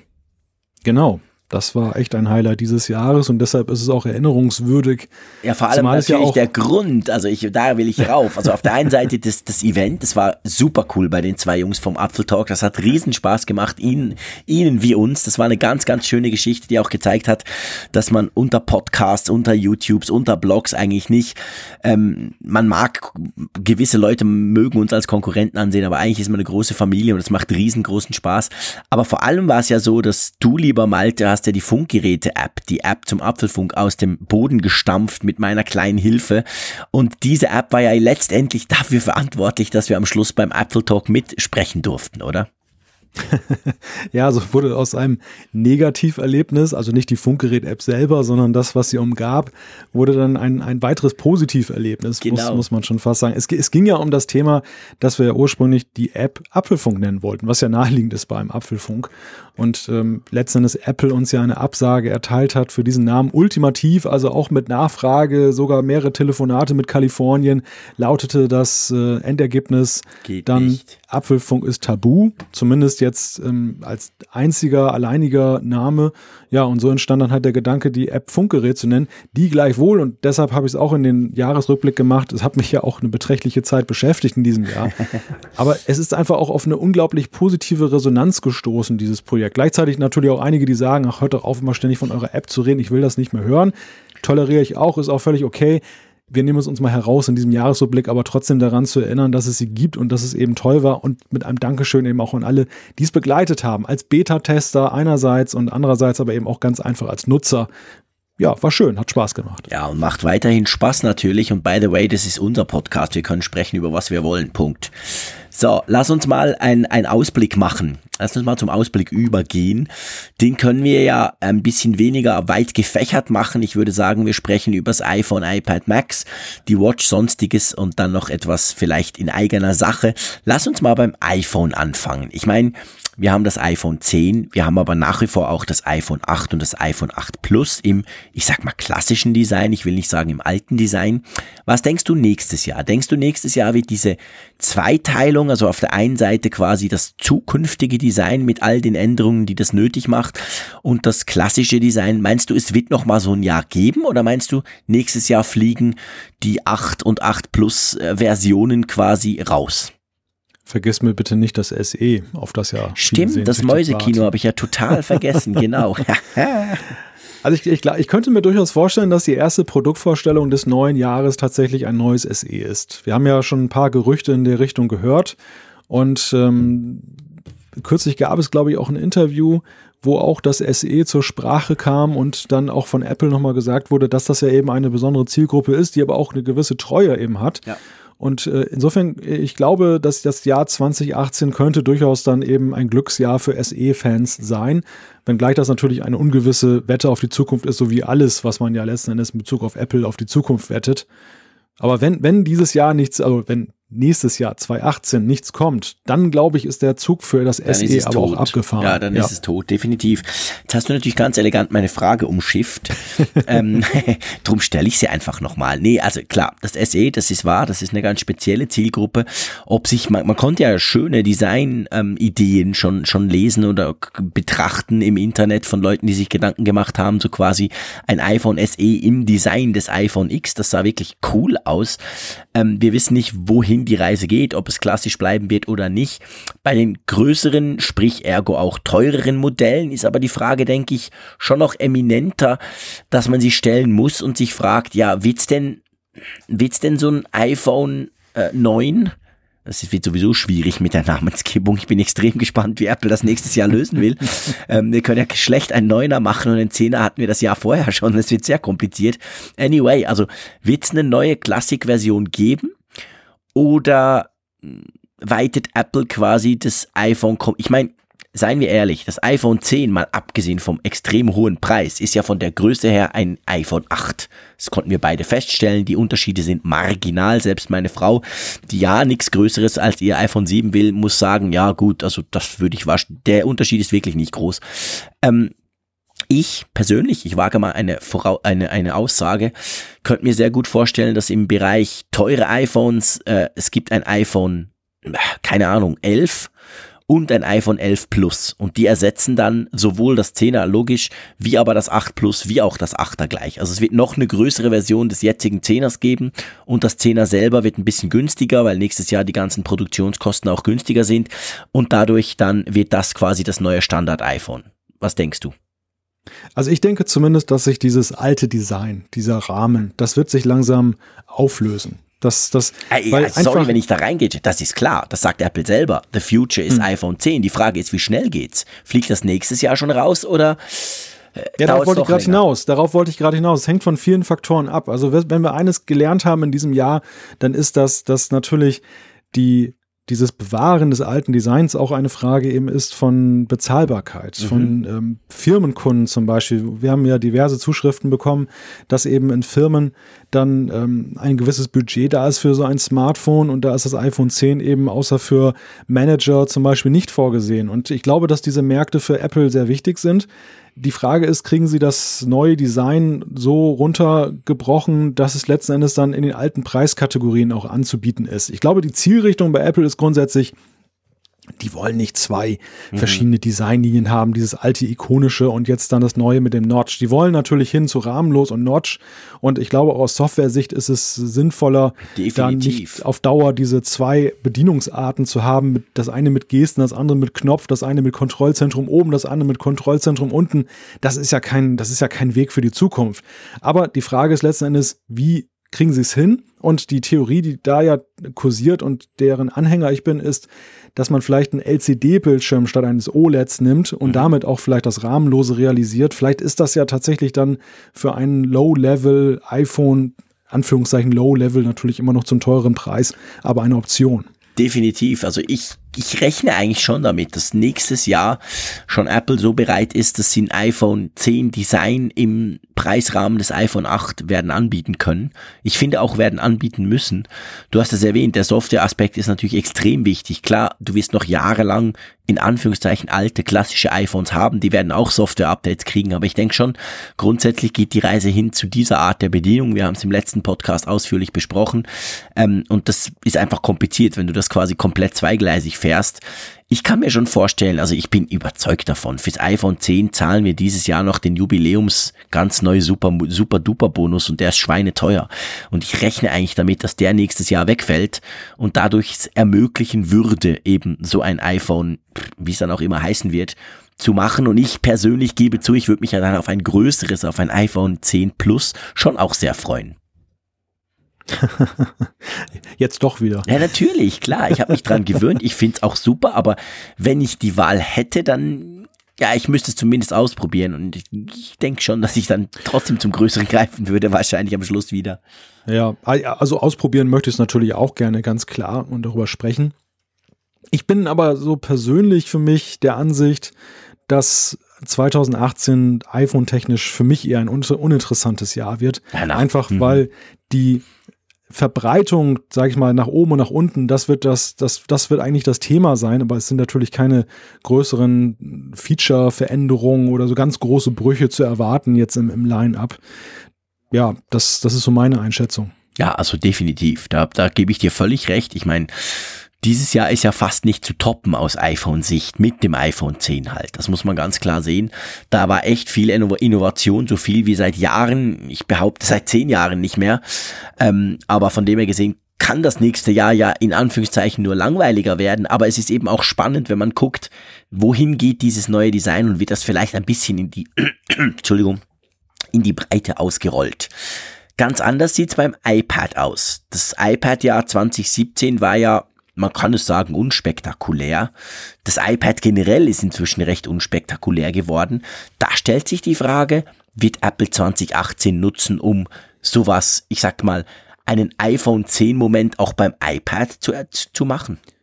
Das verspreche ich mir eigentlich vom nächsten Jahr. Es wird ja schon seit Jahren darüber gesprochen. Wir hatten ja auch dieses Jahr die Fragestellung, weil ja vor dem iPad 10,5 kursierte, jetzt kommt das Rahmenlose schon. Wir fragten uns, wird Apple tatsächlich sein Flaggschiff iPhone später rahmenlos herausbringen als das iPad? Unsere Prognose hat sich ja bewahrheitet, dass sie das wahrscheinlich kaum machen werden, weil sie dem iPhone den Glanz und ja, das, das herausragende rauben würden. Aber jetzt 2018 könnte ich es mir echt vorstellen. Also es wäre ein naheliegender und konsequenter nächster Schritt. Gleichwohl auch auch da beziehe ich mich wieder auf Zuschriften. Also ihr seht, liebe Hörerinnen und Hörer, wir, wir flechten ja Zuschriften auch ganz gerne mal in unsere Themen ein. Es wurde halt auch gesagt, und das ist nicht von der Hand zu weisen, dass man das iPad ja schon anders in der Hand hält als ein Smartphone jetzt. Also die Frage, ob rahmenlos da auch jetzt so viel Spaß macht Stimmt. oder ob es dann eher dazu führt, dass es dann zu Irritation führt, weil man beispielsweise umblättert, ohne es zu wollen. Diese Frage stellt sich ja dann schon. Ist sicherlich auch über Software da zu lösen. Apple hat da ja immer ein bisschen Kreativität bewiesen, aber es ist ein Thema dennoch denke ich, dass der Rahmen auch beim iPad schmilzen wird. Ja. Das denke ich auch. Ich, ich, ich, ich, bin, ich bin mit dir einig, so gern ich ra randlose Displays habe, aber beim iPad stellt sich tatsächlich die Frage, wie sinnvoll das überhaupt ist. Und da bin ich echt gespannt drauf. Hoffe aber schon, dass Apple da irgendwas in der Richtung machen wird. Irgendwas Sinnvolles. Muss ja nicht ganz so krass sein wie beim iPhone 10 aber um das iPad auch, ich sag mal, rein designtechnisch wieder zu beleben, weil, seien wir ehrlich, beim iPad ist ja auch so lange nichts mehr passiert wie beim iPhone. Also das iPad gibt's nicht ganz so lange wie das iPhone, aber grundsätzlich ist ja da das ähnlich, designmäßig passierte da sehr wenig. Ähm, von dem her gesehen könnte das 2018 könnte das Design fürs iPad-Jahr werden, irgend sowas. Ja, bei den Macs, wir haben ja schon viel über die Pro-Linie gesprochen. Ich glaube, wir sind uns alle einig und da muss Apple auch liefern in Bezug auf die Profis muss natürlich der Mac Pro kommen, von dem wir ja noch überhaupt nichts wissen, nur dass er 2018 kommen soll. Ich persönlich rechne definitiv mit Q4. Ich glaube nicht, dass sie den irgendwie viel früher raushauen werden. Vielleicht an der WWDC vorstellen und dann irgendwie Ende Jahr verkaufen oder so. Aber das ist ja so ein bisschen ein schwarzes Loch bisher, oder? Ja, das ist ein schwarzes Loch und generell würde ich sagen, ist bei den Macs schwer zu sagen, wo die Reise hingeht. Also es, es könnte sein, dass es relativ unspektakulär dann eben Updates gibt, neue Prozessoren, bisschen aufgeschraubte Specs. Ich sehe da am Horizont eigentlich nicht die ganz große Neuerscheinung. Was man definitiv sagen kann mit Blick auf 2018 ist jedoch, das wird das Schicksalsjahr für die Touchbar. Ja, da hast du völlig recht, definitiv. Also wenn, ich sag's mal so, wenn die jetzt nicht auf eine Tastatur kommt für den Mac, dann wird's unglaublich schwierig. Weil ich, ich bin hin und her gerissen. Wir haben schon einige Male über die Touchbar gesprochen. Ich war, als sie rauskam 2016, extrem begeistert, habe mir auch selber ein neues MacBook Pro geholt, ziemlich genau vor einem Jahr. Heute merke ich, ich brauche sie kaum. Ähm, sie ist einfach da, aber es ist jetzt nicht so, dass ich immer denke, oh cool, ich habe diese coole Touchbar. Und ähm, gleichzeitig stört es mich nach wie vor, dass ich am Mac, wo ich viel mehr Zeit verbrauche, am stationären Mac zu Hause hier, dass ich da keine habe und auch keine Möglichkeit habe, eine einzusetzen. Also das ist schon die große Frage. Also was machen Sie damit? Gleichzeitig, ich habe gesagt hin und her gerissen, gleichzeitig kann ich mir nicht so recht vorstellen, dass Sie sie wieder wegmachen, also dass ein MacBook Pro ohne Touchbar rauskommt. Das kann ich mir auch irgendwie nicht vorstellen, oder? Ist schwer zu sagen, hängt natürlich auch davon ab, wie man es verpackt. Also wenn ein MacBook Pro rauskommt, was größere Veränderungen hat, bei dem man es dann plausibel erklären kann, dass kein Platz mehr für die Touchbar ist. Touchscreen. Zum Beispiel, ja, ja, genau. Das ist, dann könnte man sagen, hey, wir haben es wieder, wir haben es weggelassen, ihr braucht es ja jetzt nicht mehr, genau. Also es gibt eine Evolutionsstufe über der Touchbar. Ich bin grundsätzlich einfach der Ansicht, 2016 war es noch so eine Art Premium-Feature. Ja. Das, das war auch schon irgendwie enttäuschend und fragwürdig, dass man bei den MacBook Pros, die alle recht hochpreisig sind, da überhaupt zwei Klassen macht. Aber es war, ähm, ja, weil es einfach so eine Art Pioniergeist war, okay. Für 2017 haben aber viele und auch finde durchaus zu Recht erwartet, dass das eben das Jahr ist, wo die Touchbar in die Breite geöffnet wird. Mhm. Ich persönlich habe ja auch mal gehofft auf eine, eine Tastatur, eine kabellose, wo sie integriert ist. Genau. Und äh, jetzt sind wir am Ende des Jahres 2017 und stellen eben fest, da ist gar nichts passiert. Da ist überhaupt nichts passiert mit der Touchbar. Und nicht mal der iMac Pro hatte eine Touchbar, was ja nun ganz, ganz fragwürdig ist. Also oberhalb des Pro-Segments des MacBooks äh, existierte auch nicht dieser, dieses Pro-Feature. Und wo, wo soll die Reise jetzt hingehen? Also 2018 muss da irgendetwas passieren, wenn es noch eine Zukunft gibt. Ansonsten wird das ja vielleicht ein bleibendes Feature des MacBook Pros einer bestimmten Pla Preisklasse sein, aber definitiv eines, was ja, womit kann man es am besten vergleichen? Also irgendwie so ein Ding ist, was, was, was halt mitläuft, aber keine große Zukunft mehr hat in meinen Augen. Ja, genau, sehe ich auch so. Apple Watch. Lass uns kurz über die Apple Watch sprechen. Wir haben ja schon lange im, im Jahresrückblick drüber gesprochen. Da gab es ganz neue Gerüchte, die in eine Richtung zielen. Klär mich auf. Ah, okay, sorry. Äh, ich habe heute einen Bericht gelesen, ich glaube von Bloomberg war das, wo sie gesagt haben, die neue Apple Watch, die kommende Apple Watch vom, vom, nächsten Jahr, soll ein ganz stark verbesserten ähm, Herzrhythmus, äh, beziehungsweise, sorry, ich ja. bin schon ein bisschen müde. Ähm, EKG. EKG, also die soll die Möglichkeit mhm. haben, wirklich ein komplettes EKG aufzuzeichnen, nicht nur einfach den Puls, wie sie das jetzt macht. Die, der, die ist ja schon relativ genau, also da gibt es ja schon verschiedenste Funktionen. Die Apple Watch selber macht ja darauf aufmerksam, wenn man plötzlich einen hohen Puls hat, so aus dem Nichts raus und so. Und aber da soll jetzt noch EKG, also das würde dann heißen, dass die Apple Watch 4 noch mehr in Richtung Gesundheit peilt. Könnte ich mir gut vorstellen. Das Thema Gesundheit hat Apple ja für die Apple Watch lange aufgebaut. Ja. Und auch aktuell ist es viel ein Thema. Es gibt ja auch schon seit Jahren die Aussage, sie könnten irgendwie Sensoren entwickeln, die eben dann zum Beispiel den Blutzucker auch messen können, die eben den Blutdruck messen können. All das optisch natürlich. Und das, das wären phänomenale Neuerungen. Das würde natürlich auch einen ganz anderen Nutzerkreis dann ansprechen. Also, wenn das das Thema 2018 ist, wow, dann bin ich begeistert, ja. dann bin ich sehr gespannt auf diese, diese Weiterentwicklung. Ansonsten, wenn wir im Bereich der Wünsche sind bei der Watch, dann gibt es für mich nach wie vor einen Wunsch und ich kann es nicht verstehen, dass man es nicht macht. Das ist diese Ziffernblätter-Geschichte, dass man die Ziffernblätter öffnet, dass man einen eigenen Watchface Store aufmacht. Bitte, bitte macht das jetzt 2018. Ich glaube, ich meine, der Punkt, dass Apple das nicht macht, ist wahrscheinlich der, sie wollen das Erscheinungsbild dieser Uhr beherrschen. Sie ja. wollen nicht, dass da irgendjemand irgendwelche Watchfaces macht, selbst wenn es dann eine Art App-Review auch geben würde. Da bin ich von überzeugt für diese, diese Produkte. Aber sie wollen einfach dann diese, diese Sache klein halten, übersichtlich halten, wie es halt Apple typisch ist. Ich glaube aber, wenn man Drittentwickler begeistern will für diese Watch, wenn man da wirklich der mal Leben einhauchen will, dann muss man das öffnen und das, das, dann, das geht ab wie ein Zäpfchen. Ja, das ist so, das sehe ich ganz genau gleich wie du. Schlaftracking könnte noch native auf die Uhr kommen, by the way. Ich lese das immer wieder von Leuten, die sagen, hey, das wäre so cool, wenn sie das machen. Es gibt Apps inzwischen, die sind auch ganz gut, ich weiß, aber eigentlich müsste das Apple einbauen, direkt rein. Gerade auch wenn es um die Gesundheit geht. Schlaf ist ja ein extrem wichtiger Punkt. Also von dem her gesehen, das wäre auch noch was, was ich mir wünschen würde. Genau. Gut. Äh, Hast du, ähm, wir haben, gibt's Dinge, die wir nicht besprochen haben, weil sie nicht in eine dieser Kategorien passen, wo du denkst, da kommt was? Naja, ich denke, das Thema Augmented Reality ist so eines, bei dem man nicht weiß, wo die Reise hingeht, wo Apple aber ja dieses Jahr eben gesagt hat, wir sind am Anfang einer Entwicklung, wir, wir wollen das Thema weiterverfolgen. Und sie haben ja in letzter Zeit auch einige Zukäufe getätigt, die ja auch stimmt, in die Richtung gehen, stimmt. dass man glauben kann, dass sie da was im Schilde führen. Insofern, ich bin gespannt, ich wage aber keine Voraussage, was sie da konkret planen ja, lass uns mal überraschen. Ja, ich denke, ist genau der Punkt. Also man kann ja sagen, dass sie softwareseitig dieses Jahr mit iOS 11, dem AR-Kit und diesen Möglichkeiten massiv aufgerüstet haben, quasi auf dem untersten Level, das wirklich eingeführt haben, die Möglichkeit. Gibt ja auch schon einige lustige Apps. Und jetzt, es gibt ja nicht wenige, die munkeln, ja, aber jetzt kommt dann noch die entsprechende Hardware, irgendeine Brille, irgendeine AR-Brille, irgendwas. Ähm, ob das nächstes Jahr schon ist, kann ich mir ehrlich gesagt fast nicht vorstellen, aber es ist sicher ein wichtiges Thema für Apple, das sagt der Tim Cook auch immer wieder öffentlich. Und das ist etwas, das muss man auf dem Radar behalten. Ja.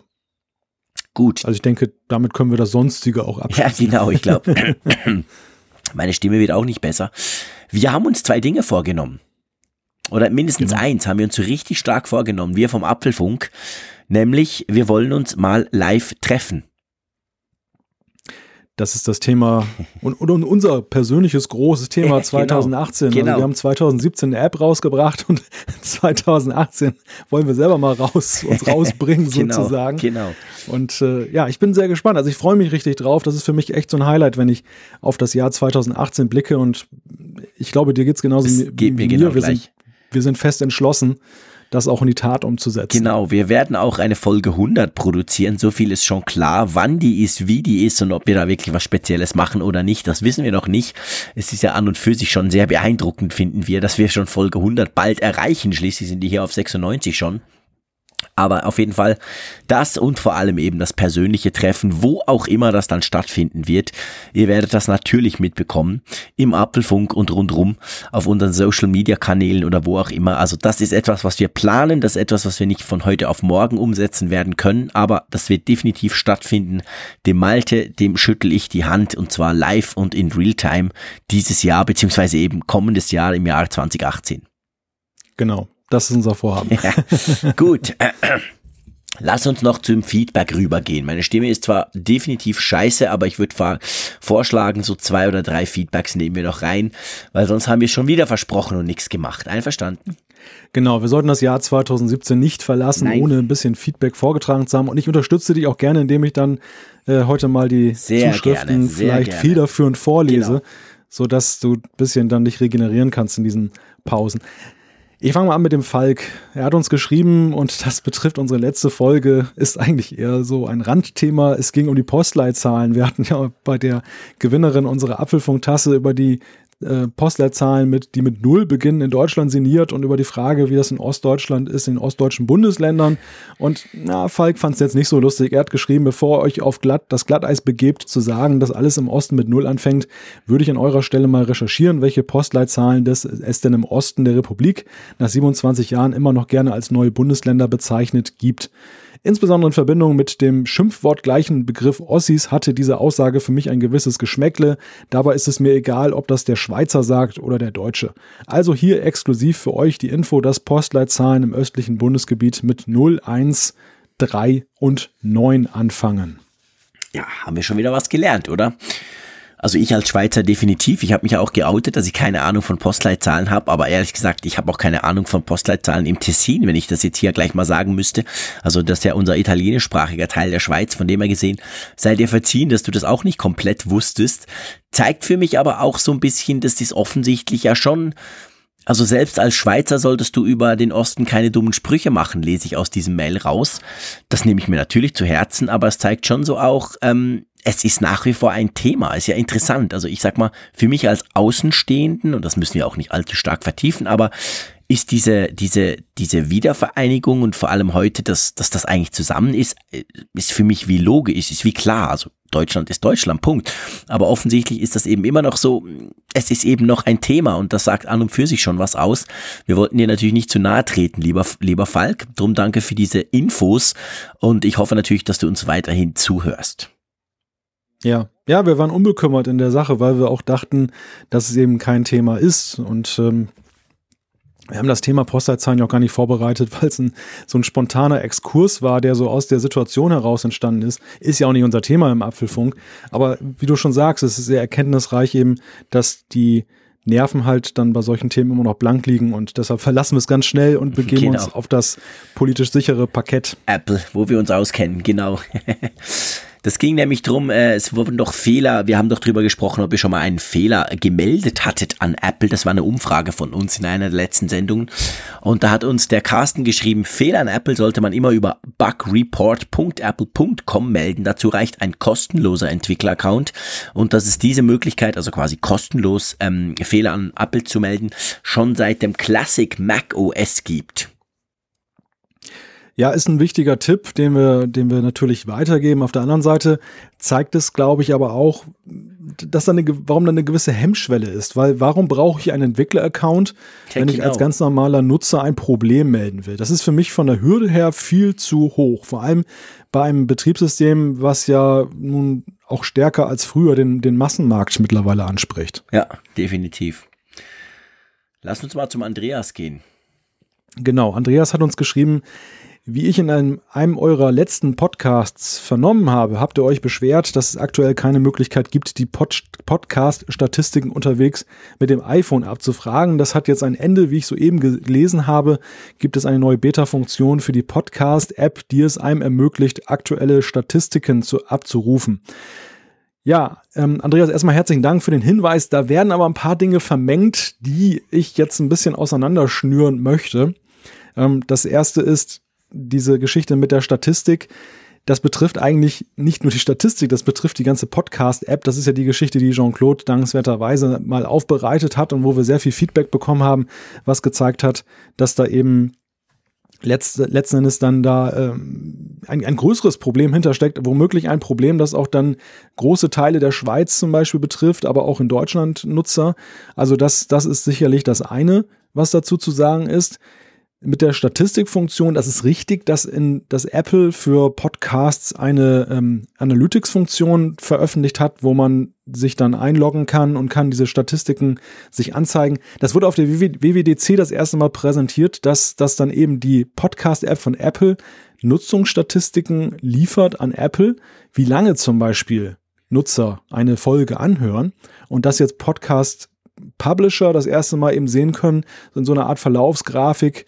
Ja, man kann wirklich von Minute null bis äh, eine Stunde sowieso, solange man eben die Folge gemacht hat, sehen, wie lange bleiben die Leute an Bord. Ich darf an dieser Stelle sagen und das auch mit einem großen Dankeschön verbinden. Apfelfunkhörer sind sehr treue Seelen, die hören wirklich bis zur letzten Minute cool. in hohen 90er, 90er Prozent Werten nämlich. Ja, das ist fantastisch. Das ist ganz, ganz, ganz, ganz große Klasse. Das wissen wir ja. Wir wissen auch, ihr seid nicht nur treue Hörer, ihr schreibt uns auch viel.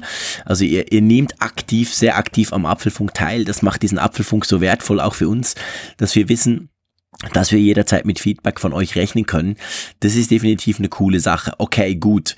Ähm, Problem nach wie vor bei der Podcast-App, ich sag's immer wieder gern, vielleicht hört ja das irgendeiner, der da irgendwie Stakes drin hat, der was machen könnte. Funktioniert in der Schweiz, äh, funktioniert bei mir. Ich will jetzt nicht sagen, es nur die Schweiz betrifft, aber es war halt auffallend, dass uns so viele Schweizer geschrieben haben. Äh, funktioniert nach wie vor nicht. Also auch mit iOS 11. Punkt, äh, wo sind wir im Moment? 2.1, glaube ich, hm, geht's immer ja. noch nicht. Also offensichtlich ist das ganz weit hinten auf der Themen- und, und To-Do-Liste von Apple, was uns als Podcaster natürlich stört. Ja, einerseits und vielleicht auch noch mal kurz zu der Sache mit der Beta-Funktion. Das ist tatsächlich ein Webinterface. Also es ist jetzt nicht jetzt in der Podcast-App gibt es diese Beta-Funktion, sondern ähm, es gibt Podcasts Connect. Das ist das Äquivalent zu iTunes Connect, über das man Apps in den App Store einstellen kann. Und darüber ist diese Statistikfunktion, so schön sie ist, mhm. sie ist grafisch sehr nett und liefert uns eben auch so ein paar Angaben, die wir vorher erahnen konnten wir, wir sehen uns im Wesentlichen, ja, Jean-Claude, du wirst mir recht geben, bestätigt darin, was wir eigentlich schon so aus Zuschriften, Rückmeldungen, Gesprächen gehört haben. Aber das sieht man nun mal auch jetzt so ein bisschen schwarz auf weiß, zumindest genau. bezogen auf die Apple-Geräte. Aber was ärgerlich ist, das sei an dieser Stelle gesagt, ist was sehr Podcaster-spezifisch, dass letztendlich nur derjenige, der einen Podcast eingereicht hat, mit seiner persönlichen Apple-ID dann ja. diese Statistiken einsehen kann. Und es gibt ja massig Podcasts, die werden nicht nur von einer Person moderiert und die haben nicht unbedingt eine Apple-ID für den Podcast, sondern da hat jeder seine eigene. Und äh, Jean-Claude kann zum Beispiel diese Statistiken nach gegenwärtigen Stand nicht aufrufen. Das kann nur ich. Ich kann mir das natürlich immer mit Bildschirmfotos zuschicken, was ich auch gerne mache. Aber das ist dann auch wieder ein bisschen befremdlich, dass man das eben nicht berücksichtigt hat. Ja, das ist noch so ein bisschen, wow, Lonely Fighter macht einen Podcast und will ein bisschen gucken, wie der läuft. Und bei größeren Podcasts Podcasts, wo das eben ganz definitiv anders aussieht, ist das vielleicht ein bisschen schwierig. Aber anyway, ähm, ich verlasse mich da ganz drauf. Es funktioniert ja und du machst das sowieso perfekt. Lass uns mal zum Patrick gehen. Der hat uns eine recht lange ähm, Mail geschrieben, wo es um diese Template-Apps ging. Ihr erinnert euch vielleicht, wir haben darüber gestritten ein bisschen in der vorletzten Folge, wo es darum ging, ja eben diese Template-Apps, diese ganz schnell erstellten Click-Apps, die man schnell kopieren kann, sollen ja verboten werden. Und er findet, finde ich, bringt da noch ein spannenden, ein bisschen eine andere Sicht auf das Thema rein, oder? Genau. Er schreibt zu Maltes Darstellung bezüglich der Template-App-Thematik möchte ich noch folgende wichtige Info hinzufügen. Mitnichten sind nur klassische Template-Apps und Baukastensysteme betroffen. Ich bin Produktmanager bei einem Telekommunikationsunternehmen. Wir beziehen Produkte von Vorlieferanten, veredeln diese und bieten diesen unseren Großkunden an. Bei der von mir begleiteten Cloud-Lösung für Enterprise-Kunden stehen wir ebenfalls vor dem Problem, dass unsere iOS-App fast identisch mit der App unseres Vorlieferanten ist. Lediglich Farbe, Logo und Login-Möglichkeit unterscheiden sich. Unsere Kunden wiederum können auf Wunsch die App sowie weitere Produktbestandteile, wie zum Beispiel Web UI, Android App und so weiter, farblich und im Wording anpassen lassen durch uns. Diese Branding-Möglichkeit ist eine gängige Praxis im Enterprise-Segment. Vor allem soll damit auf Nutzerseite der Vertrauensvorsprung genutzt werden, den ein Unternehmen durch seine Farbe, Sprache, Logo und so weiter schon aufweist. Unser Geschäftsmodell ist es daher nicht, eine Baukasten-App anzubieten. Stattdessen ist die App nur eine von zahlreichen Zugriffsmöglichkeiten auf die eigentliche, auf die eigentliche Cloud-Lösung. Nun hat Apple aber unserem Vorlieferanten untersagt, diese Praxis weiter fortzuführen. Nicht nur, dass dadurch ein Teil unseres Geschäftsmodells zum Banken kommt, auch stellt das den Vorlieferanten vor enorme Probleme. Unser Enterprise wünschen sich in der Regel eine Lösung im eigenen Corporate Identity, Corporate Design. Diese können wir Ihnen zumindest bei der iOS-App aber derzeit nicht liefern. Ich bin mir daher nicht sicher, ob Apple sich einen Gefallen tut, diese Regeln so hart durchzusetzen. Viele unserer Enterprise-Kunden nehmen 10 bis 100.000 iPhones und iPads und häufig auch viele iMacs ab. Die neue Linie von Apple stößt unseren Kunden dabei sauer auf und könnte Apple nach äh, mittelfristig schaden. Ja, wie siehst du das? Ja, ist ein Argument. Also das, das ist ein, ein Punkt, den ich in unserer Betrachtung überhaupt nicht im Blick hatte, weil wir ja sehr darauf abgefahren sind, die Möglichkeit zum Beispiel mit billigen Mitteln eine App zu machen aus einer Website. Genau. Das ist ja eine, eine häufige, ein häufiger Use Case dann eben für diese Template-Geschichten ich persönlich weiß aus Beispielen, dass das in der Tat ein ganz großes Thema ist, diese Corporate Apps. Das ja. sind ja Apps, die ja nirgendwo in Erscheinung treten, weil sie eigentlich nur intern aufgespielt werden, meistens über Enterprise Accounts, aber es gibt durchaus auch so ein paar Verdeckte, die im App Store lauern und die keiner so richtig sieht, weil sie natürlich nirgendwo richtig gelistet sind. Und natürlich hängen da auch dann die entsprechenden Käufe von den Geräten äh, zusammen. Und ähm, das ist in der Tat ein, ein, ein Nebenaspekt. Und, und ähm, Patrick schildert ja auch, dass es ja jetzt auch nicht nur eine theoretische Bedrohung ist, sondern dass Apple in diesem konkreten Fall auch gesagt hat, das machen wir nicht mehr, das geht so nicht. Ja. Das, und das finde ich, das, das ist schon heftig. Also es ist schon ein, ein, ein richtiges Problem, wo ich dann überlege, weiß man beim App Store Team, was man was dann man da für Kollateralschäden ja, genau, genau. Ich habe aber heute gelesen und verzeiht mir, wenn ich den Link gerade nicht mehr parat habe. Äh, ich war wirklich, ich bin noch nicht so ganz fit, ihr hörst ja, ich habe es irgendwie wieder ver versemmelt, aber ich habe heute gelesen, dass Apple offensichtlich jetzt ja nicht gerade einen Rückzieher macht, aber offensichtlich diese genau diese Einschränkung eben oder dieses Verbot dieser Template-Apps, wo wir vor zwei Wochen drüber gesprochen haben, jetzt wieder so ein bisschen zurückzieht oder zumindest anpasst. Ist dir das auch aufgefallen irgendwo? Nee, habe ich bislang okay. nicht gesehen. Wir werden das noch nachreichen. Wir werden das im nächsten Podcast dann noch nachreichen, wo das war. Das habe ich heute irgendwo gelesen, dass Apple da jetzt eben gewisse Zugeständnisse macht. Gut möglich, dass es genau um solche Fälle wie von Patrick geschildert geht. Lass uns noch eine Zuschrift reinnehmen. Ich glaube, danach kann ich euch meine Stimme definitiv nicht mehr zumuten eine ganz, ganz wichtige Geschichte von einem Update, das passiert ist, finde ich ein ganz wichtiges Thema, wo ich als Schweizer dann auch ein bisschen anderen Blick drauf habe. Schieß mal los. Ja, die Zuschrift kommt von Tobias und er schreibt, Schade fand ich, dass ihr in Folge 94 nicht den Austausch der Video-App gegen die TV-App angesprochen habt. Mich hat es schockiert, dass Apple einfach so auf dem iPhone die Video-App deinstalliert und die TV-App installiert. Für mich ist das ein No-Go. Ich möchte doch bestimmen, was ich installiere und vor allem wann. Ich würde es ja verstehen, wenn nach einem Firmware-Update die Apps getauscht werden, aber einfach so. Man fragt sich, was kann Apple sonst noch alles mal eben einfach so auf dem iPhone installieren oder gar herunterladen? Wie ist eure Meinung dazu? Jetzt schlage ich vor, lieber Malte, dass du zuerst mal kurz erklärst, was ist diese Video-App, weil ich muss leider sagen, klar, ich habe drüber gelesen, aber in der Schweiz gibt's die nicht. Also die TV-App, sorry, gibt's nicht. Die Video-App ist ja die klassische Video-App, wo du zum Beispiel Content, den du im iTunes Movie Store gekauft hast, drauf anschauen kannst auf dem iPhone oder iPad. Bei uns in der Schweiz ist sowohl auf der, ist überall noch alles gleich. Also mein iPad, mein iPhone hat sich nichts verändert, weil wir diese TV-App nicht bekommen. Das hängt wahrscheinlich mit der Lokalisierung zusammen, also mit dem lokalen Content, der da ja drin ist von Fernsehstationen etc. Erklär du mal ganz kurz, was diese TV-App eigentlich macht. Ja, die TV-App vereint die Funktionen, die wir in dieser Videos-App vorher hatten, mit einer Art, ja, ich möchte sagen, so eine Hub-Funktion. Letzten Endes laufen da verschiedene Apps, bislang sind es in Deutschland so fünf, sechs, die das überhaupt unterstützen, die als Partner augenscheinlich auch ausgesucht wurden, da mit rein, dass man zum Beispiel eben ja, aus, aus TV Now zum Beispiel, das ist so eine, so eine äh, TV-App von der RTL-Gruppe, dann ähm, laufen die, die Sendungen dort auch rein in diese TV-App. Man hat da zum Beispiel dann auch die ZDF-Mediathek mit drin. Da sind, kann man auch die Sendung über die, die TV-App haben. Also kurzum, man muss nicht eben zehn oder in der derzeitigen Fall sechs verschiedene Apps aufrufen, um eben Streaming-Dienste und Mediatheken abzurufen, sondern man findet alles schön wohlgeordnet auf einen Blick in einer App vor. Das ist so ein bisschen der Kerngedanke der TV-App, der in den USA ja viel weiter schon getragen ist. Also dort hat man, dort hat man ja viel mehr Partner und ja auch dann seitens von Apple den Anspruch, möglichst eigentlich alles abzudecken, was sich da so tummelt im TV- und Streaming-Markt dann eben in dieser TV-App. Und jetzt haben wir sie neuerdings in Deutschland vielleicht, also ich, ich, ich kann diese, dieses Empfinden von Tobias äh, gut nachvollziehen, Jean-Claude. Vielleicht kann ich ja mal kurz erzählen, wie das bei mir gelaufen ist mit dem Ersatz. Sehr gern, weil da kann ich, wie gesagt, gar nicht mitreden.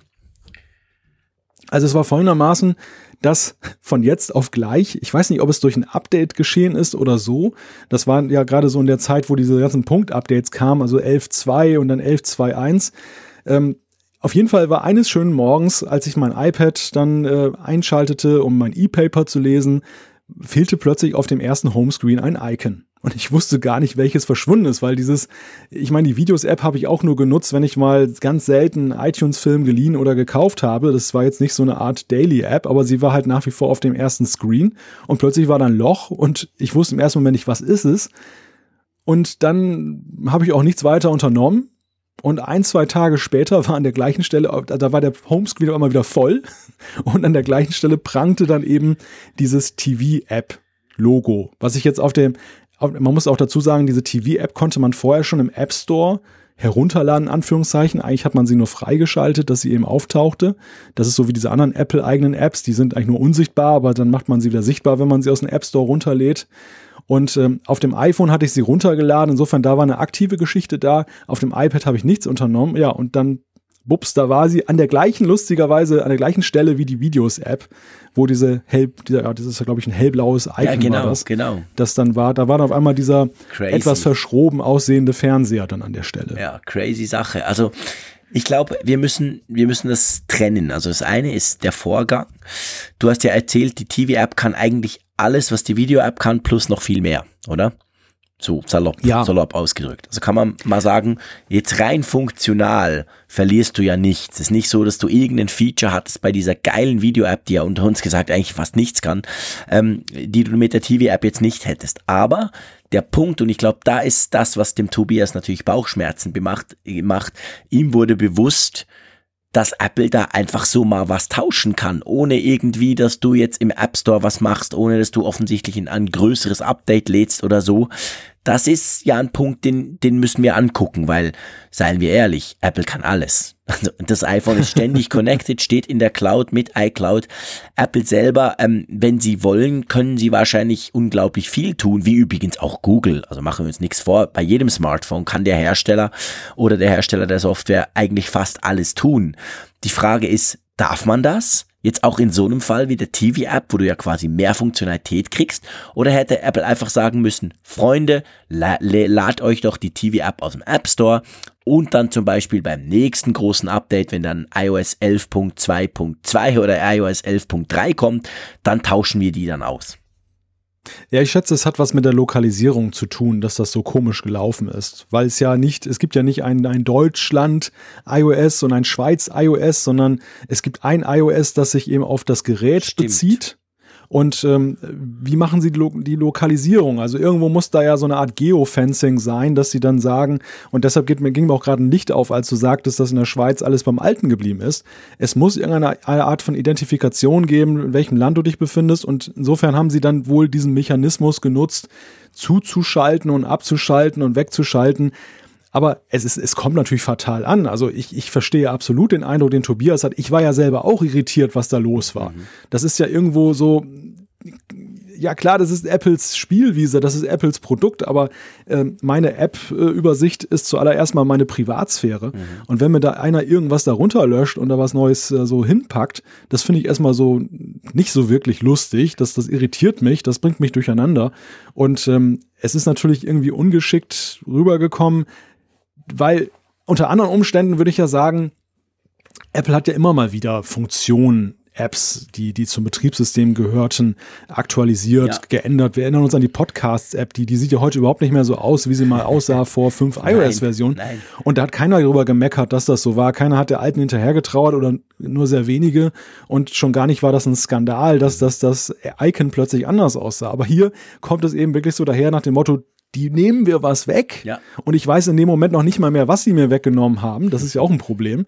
Also viele haben vielleicht so einen Phantomschmerz empfunden, weil sie dachten, irgendwas Wichtiges wäre weg. Ja. In Wirklichkeit glaube ich, die Videos-App ja, erstens mal ist sie in der Funktionalität völlig erhalten, eher noch aufgebohrt und zweitens hat sie einfach nur einen anderen Namen bekommen, aber unglücklich kommuniziert. Es ist eine ähnliche Geschichte, wie wir schon ein paar Mal drüber gesprochen haben, dass ich sag mal, die gute Absicht dahinter ist zumindest erkennbar, aber die Kommunikation und, und wie es dann am Schluss eben unter Umständen beim Benutzer ankommt, ist eigentlich ganz schlecht.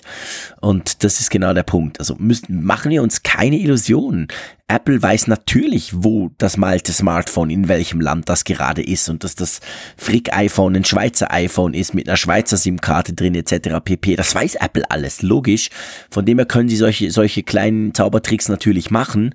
Aber eben, ich hätte es auch sauberer gefunden, sie hätten ja, meinetwegen eine Push-Nachricht geschickt, wobei das auch schon viele Leute dann stört, die sagen, plötzlich kommt da eine Apple-Push, ohne dass ich das aktiviert habe, aber einfach das so tun und dann guckst du drauf, also ich überlege mir nur zum Beispiel mal meine Eltern, die wären ja komplett angenommen, die hätten ein iPhone angenommen, die würden die Video-Apps immer wieder brauchen, die wären ja völlig am Hack, weil die, die würden da steht dann eben TV-App und nicht mehr Videos. Die werden, die würden mir sofort anrufen, ne? Meine Lieblings-App ist weg. Also es, es ja. ist schwierig. Ja, ja, richtig. Du, du hast das gerade schön beschrieben. Es, es entsteht nach meinem Gefühl aus so einer Geisteshaltung im Silicon Valley heraus, dass alle Welt immerzu an allem interessiert ist, was ja, Apple genau, da macht genau. und man ja wie selbstverständlich weiß, dass wenn dann eine TV-App ist, ach so, ja klar, dass die TV-App, von der Apple doch vor einem halben Jahr auf der WWDC schon mal gesprochen hat.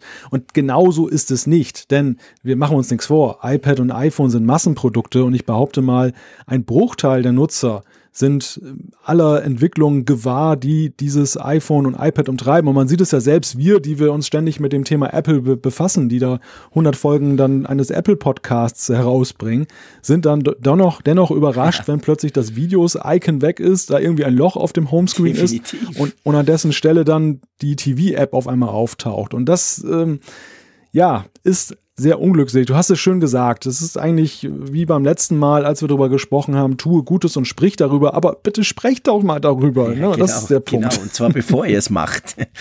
Das ist ganz genau der Punkt. So, lieber Malte. Wir sind wieder mal in einer schönen, ganz normalen Apfelfunkzeit. Das freut mich. Äh, meine Stimme hat einigermaßen gehalten, auch wenn ich mich ganz klar bei dir und vor allem unserer Hörerschaft entschuldigen möchte für das Gekrächze da aus Bern. Ähm, das Jahr ist zu Ende. Mit diesem Apfelfunk-Podcast ist definitiv das Jahr zu Ende, kann man sozusagen sagen. Der nächste, wann immer er dann auch kommen möge, der ähm, wird im neuen Jahr stattfinden. Also ich möchte diese Gelegenheit mal beim Schopfe packen und mich ganz, ganz herzlich bei euch, lieben Hörerinnen und Hörer, vor allem, aber natürlich eigentlich vor allem bei Malte bedanken. Das macht unglaublich Spaß. Wir haben, glaube ich, ich glaube, so an 51 Folgen haben wir produziert. Ich war ja mal äh, übel krank im Frühling, da ist eine Folge ausgefallen, aber sonst haben wir das wirklich absolut sauber hingekriegt. Das hat gigantisch Spaß gemacht. Ich freue mich auf nächstes Jahr, da ziehen wir das genauso cool durch. Wir haben übrigens auch noch ein paar andere coole Ideen, die wir an dieser Stelle noch nicht verraten. Also Apfelfunk geht definitiv weiter. Und ja, ich glaube, mir bleibt ganz einfach nur übrig, dir Danke zu sagen. Ja, diesem Danken kann ich mich nur anschließen. Einerseits auch an unsere Hörerinnen und Hörer, aber eben auch an dich, lieber Jean-Claude. Hat einfach unglaublichen Spaß gemacht und das ist, wenn man so zurückschaut auf 2017, eigentlich so das allergrößte Highlight rund um Apple gewesen. Ja, definitiv, da hast du völlig recht. iPhone 10 hin oder her, egal, es war spannend, aber das Spannendste war immer die Diskussion mit dir und aber auch die Diskussion mit unseren Hörerinnen und Hörern, auf welchem Kanal auch immer. Der Apfelfunk natürlich als Zentrum des Ganzen. Das macht einfach Spaß, das wird nächstes Jahr wieder weitergehen. Und ja, bevor jetzt hier ent endgültig meine Stimme versagt, sage ich wie immer einfach Tschüss aus Bern.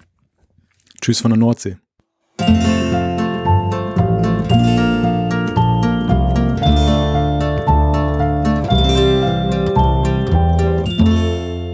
Alle Folgen im Überblick, Neuigkeiten per Push-Nachricht, Umfragen und die Hörerkarte, dies und mehr in Funkgerät, der App zum Apfelfunk. Kostenlos im App Store.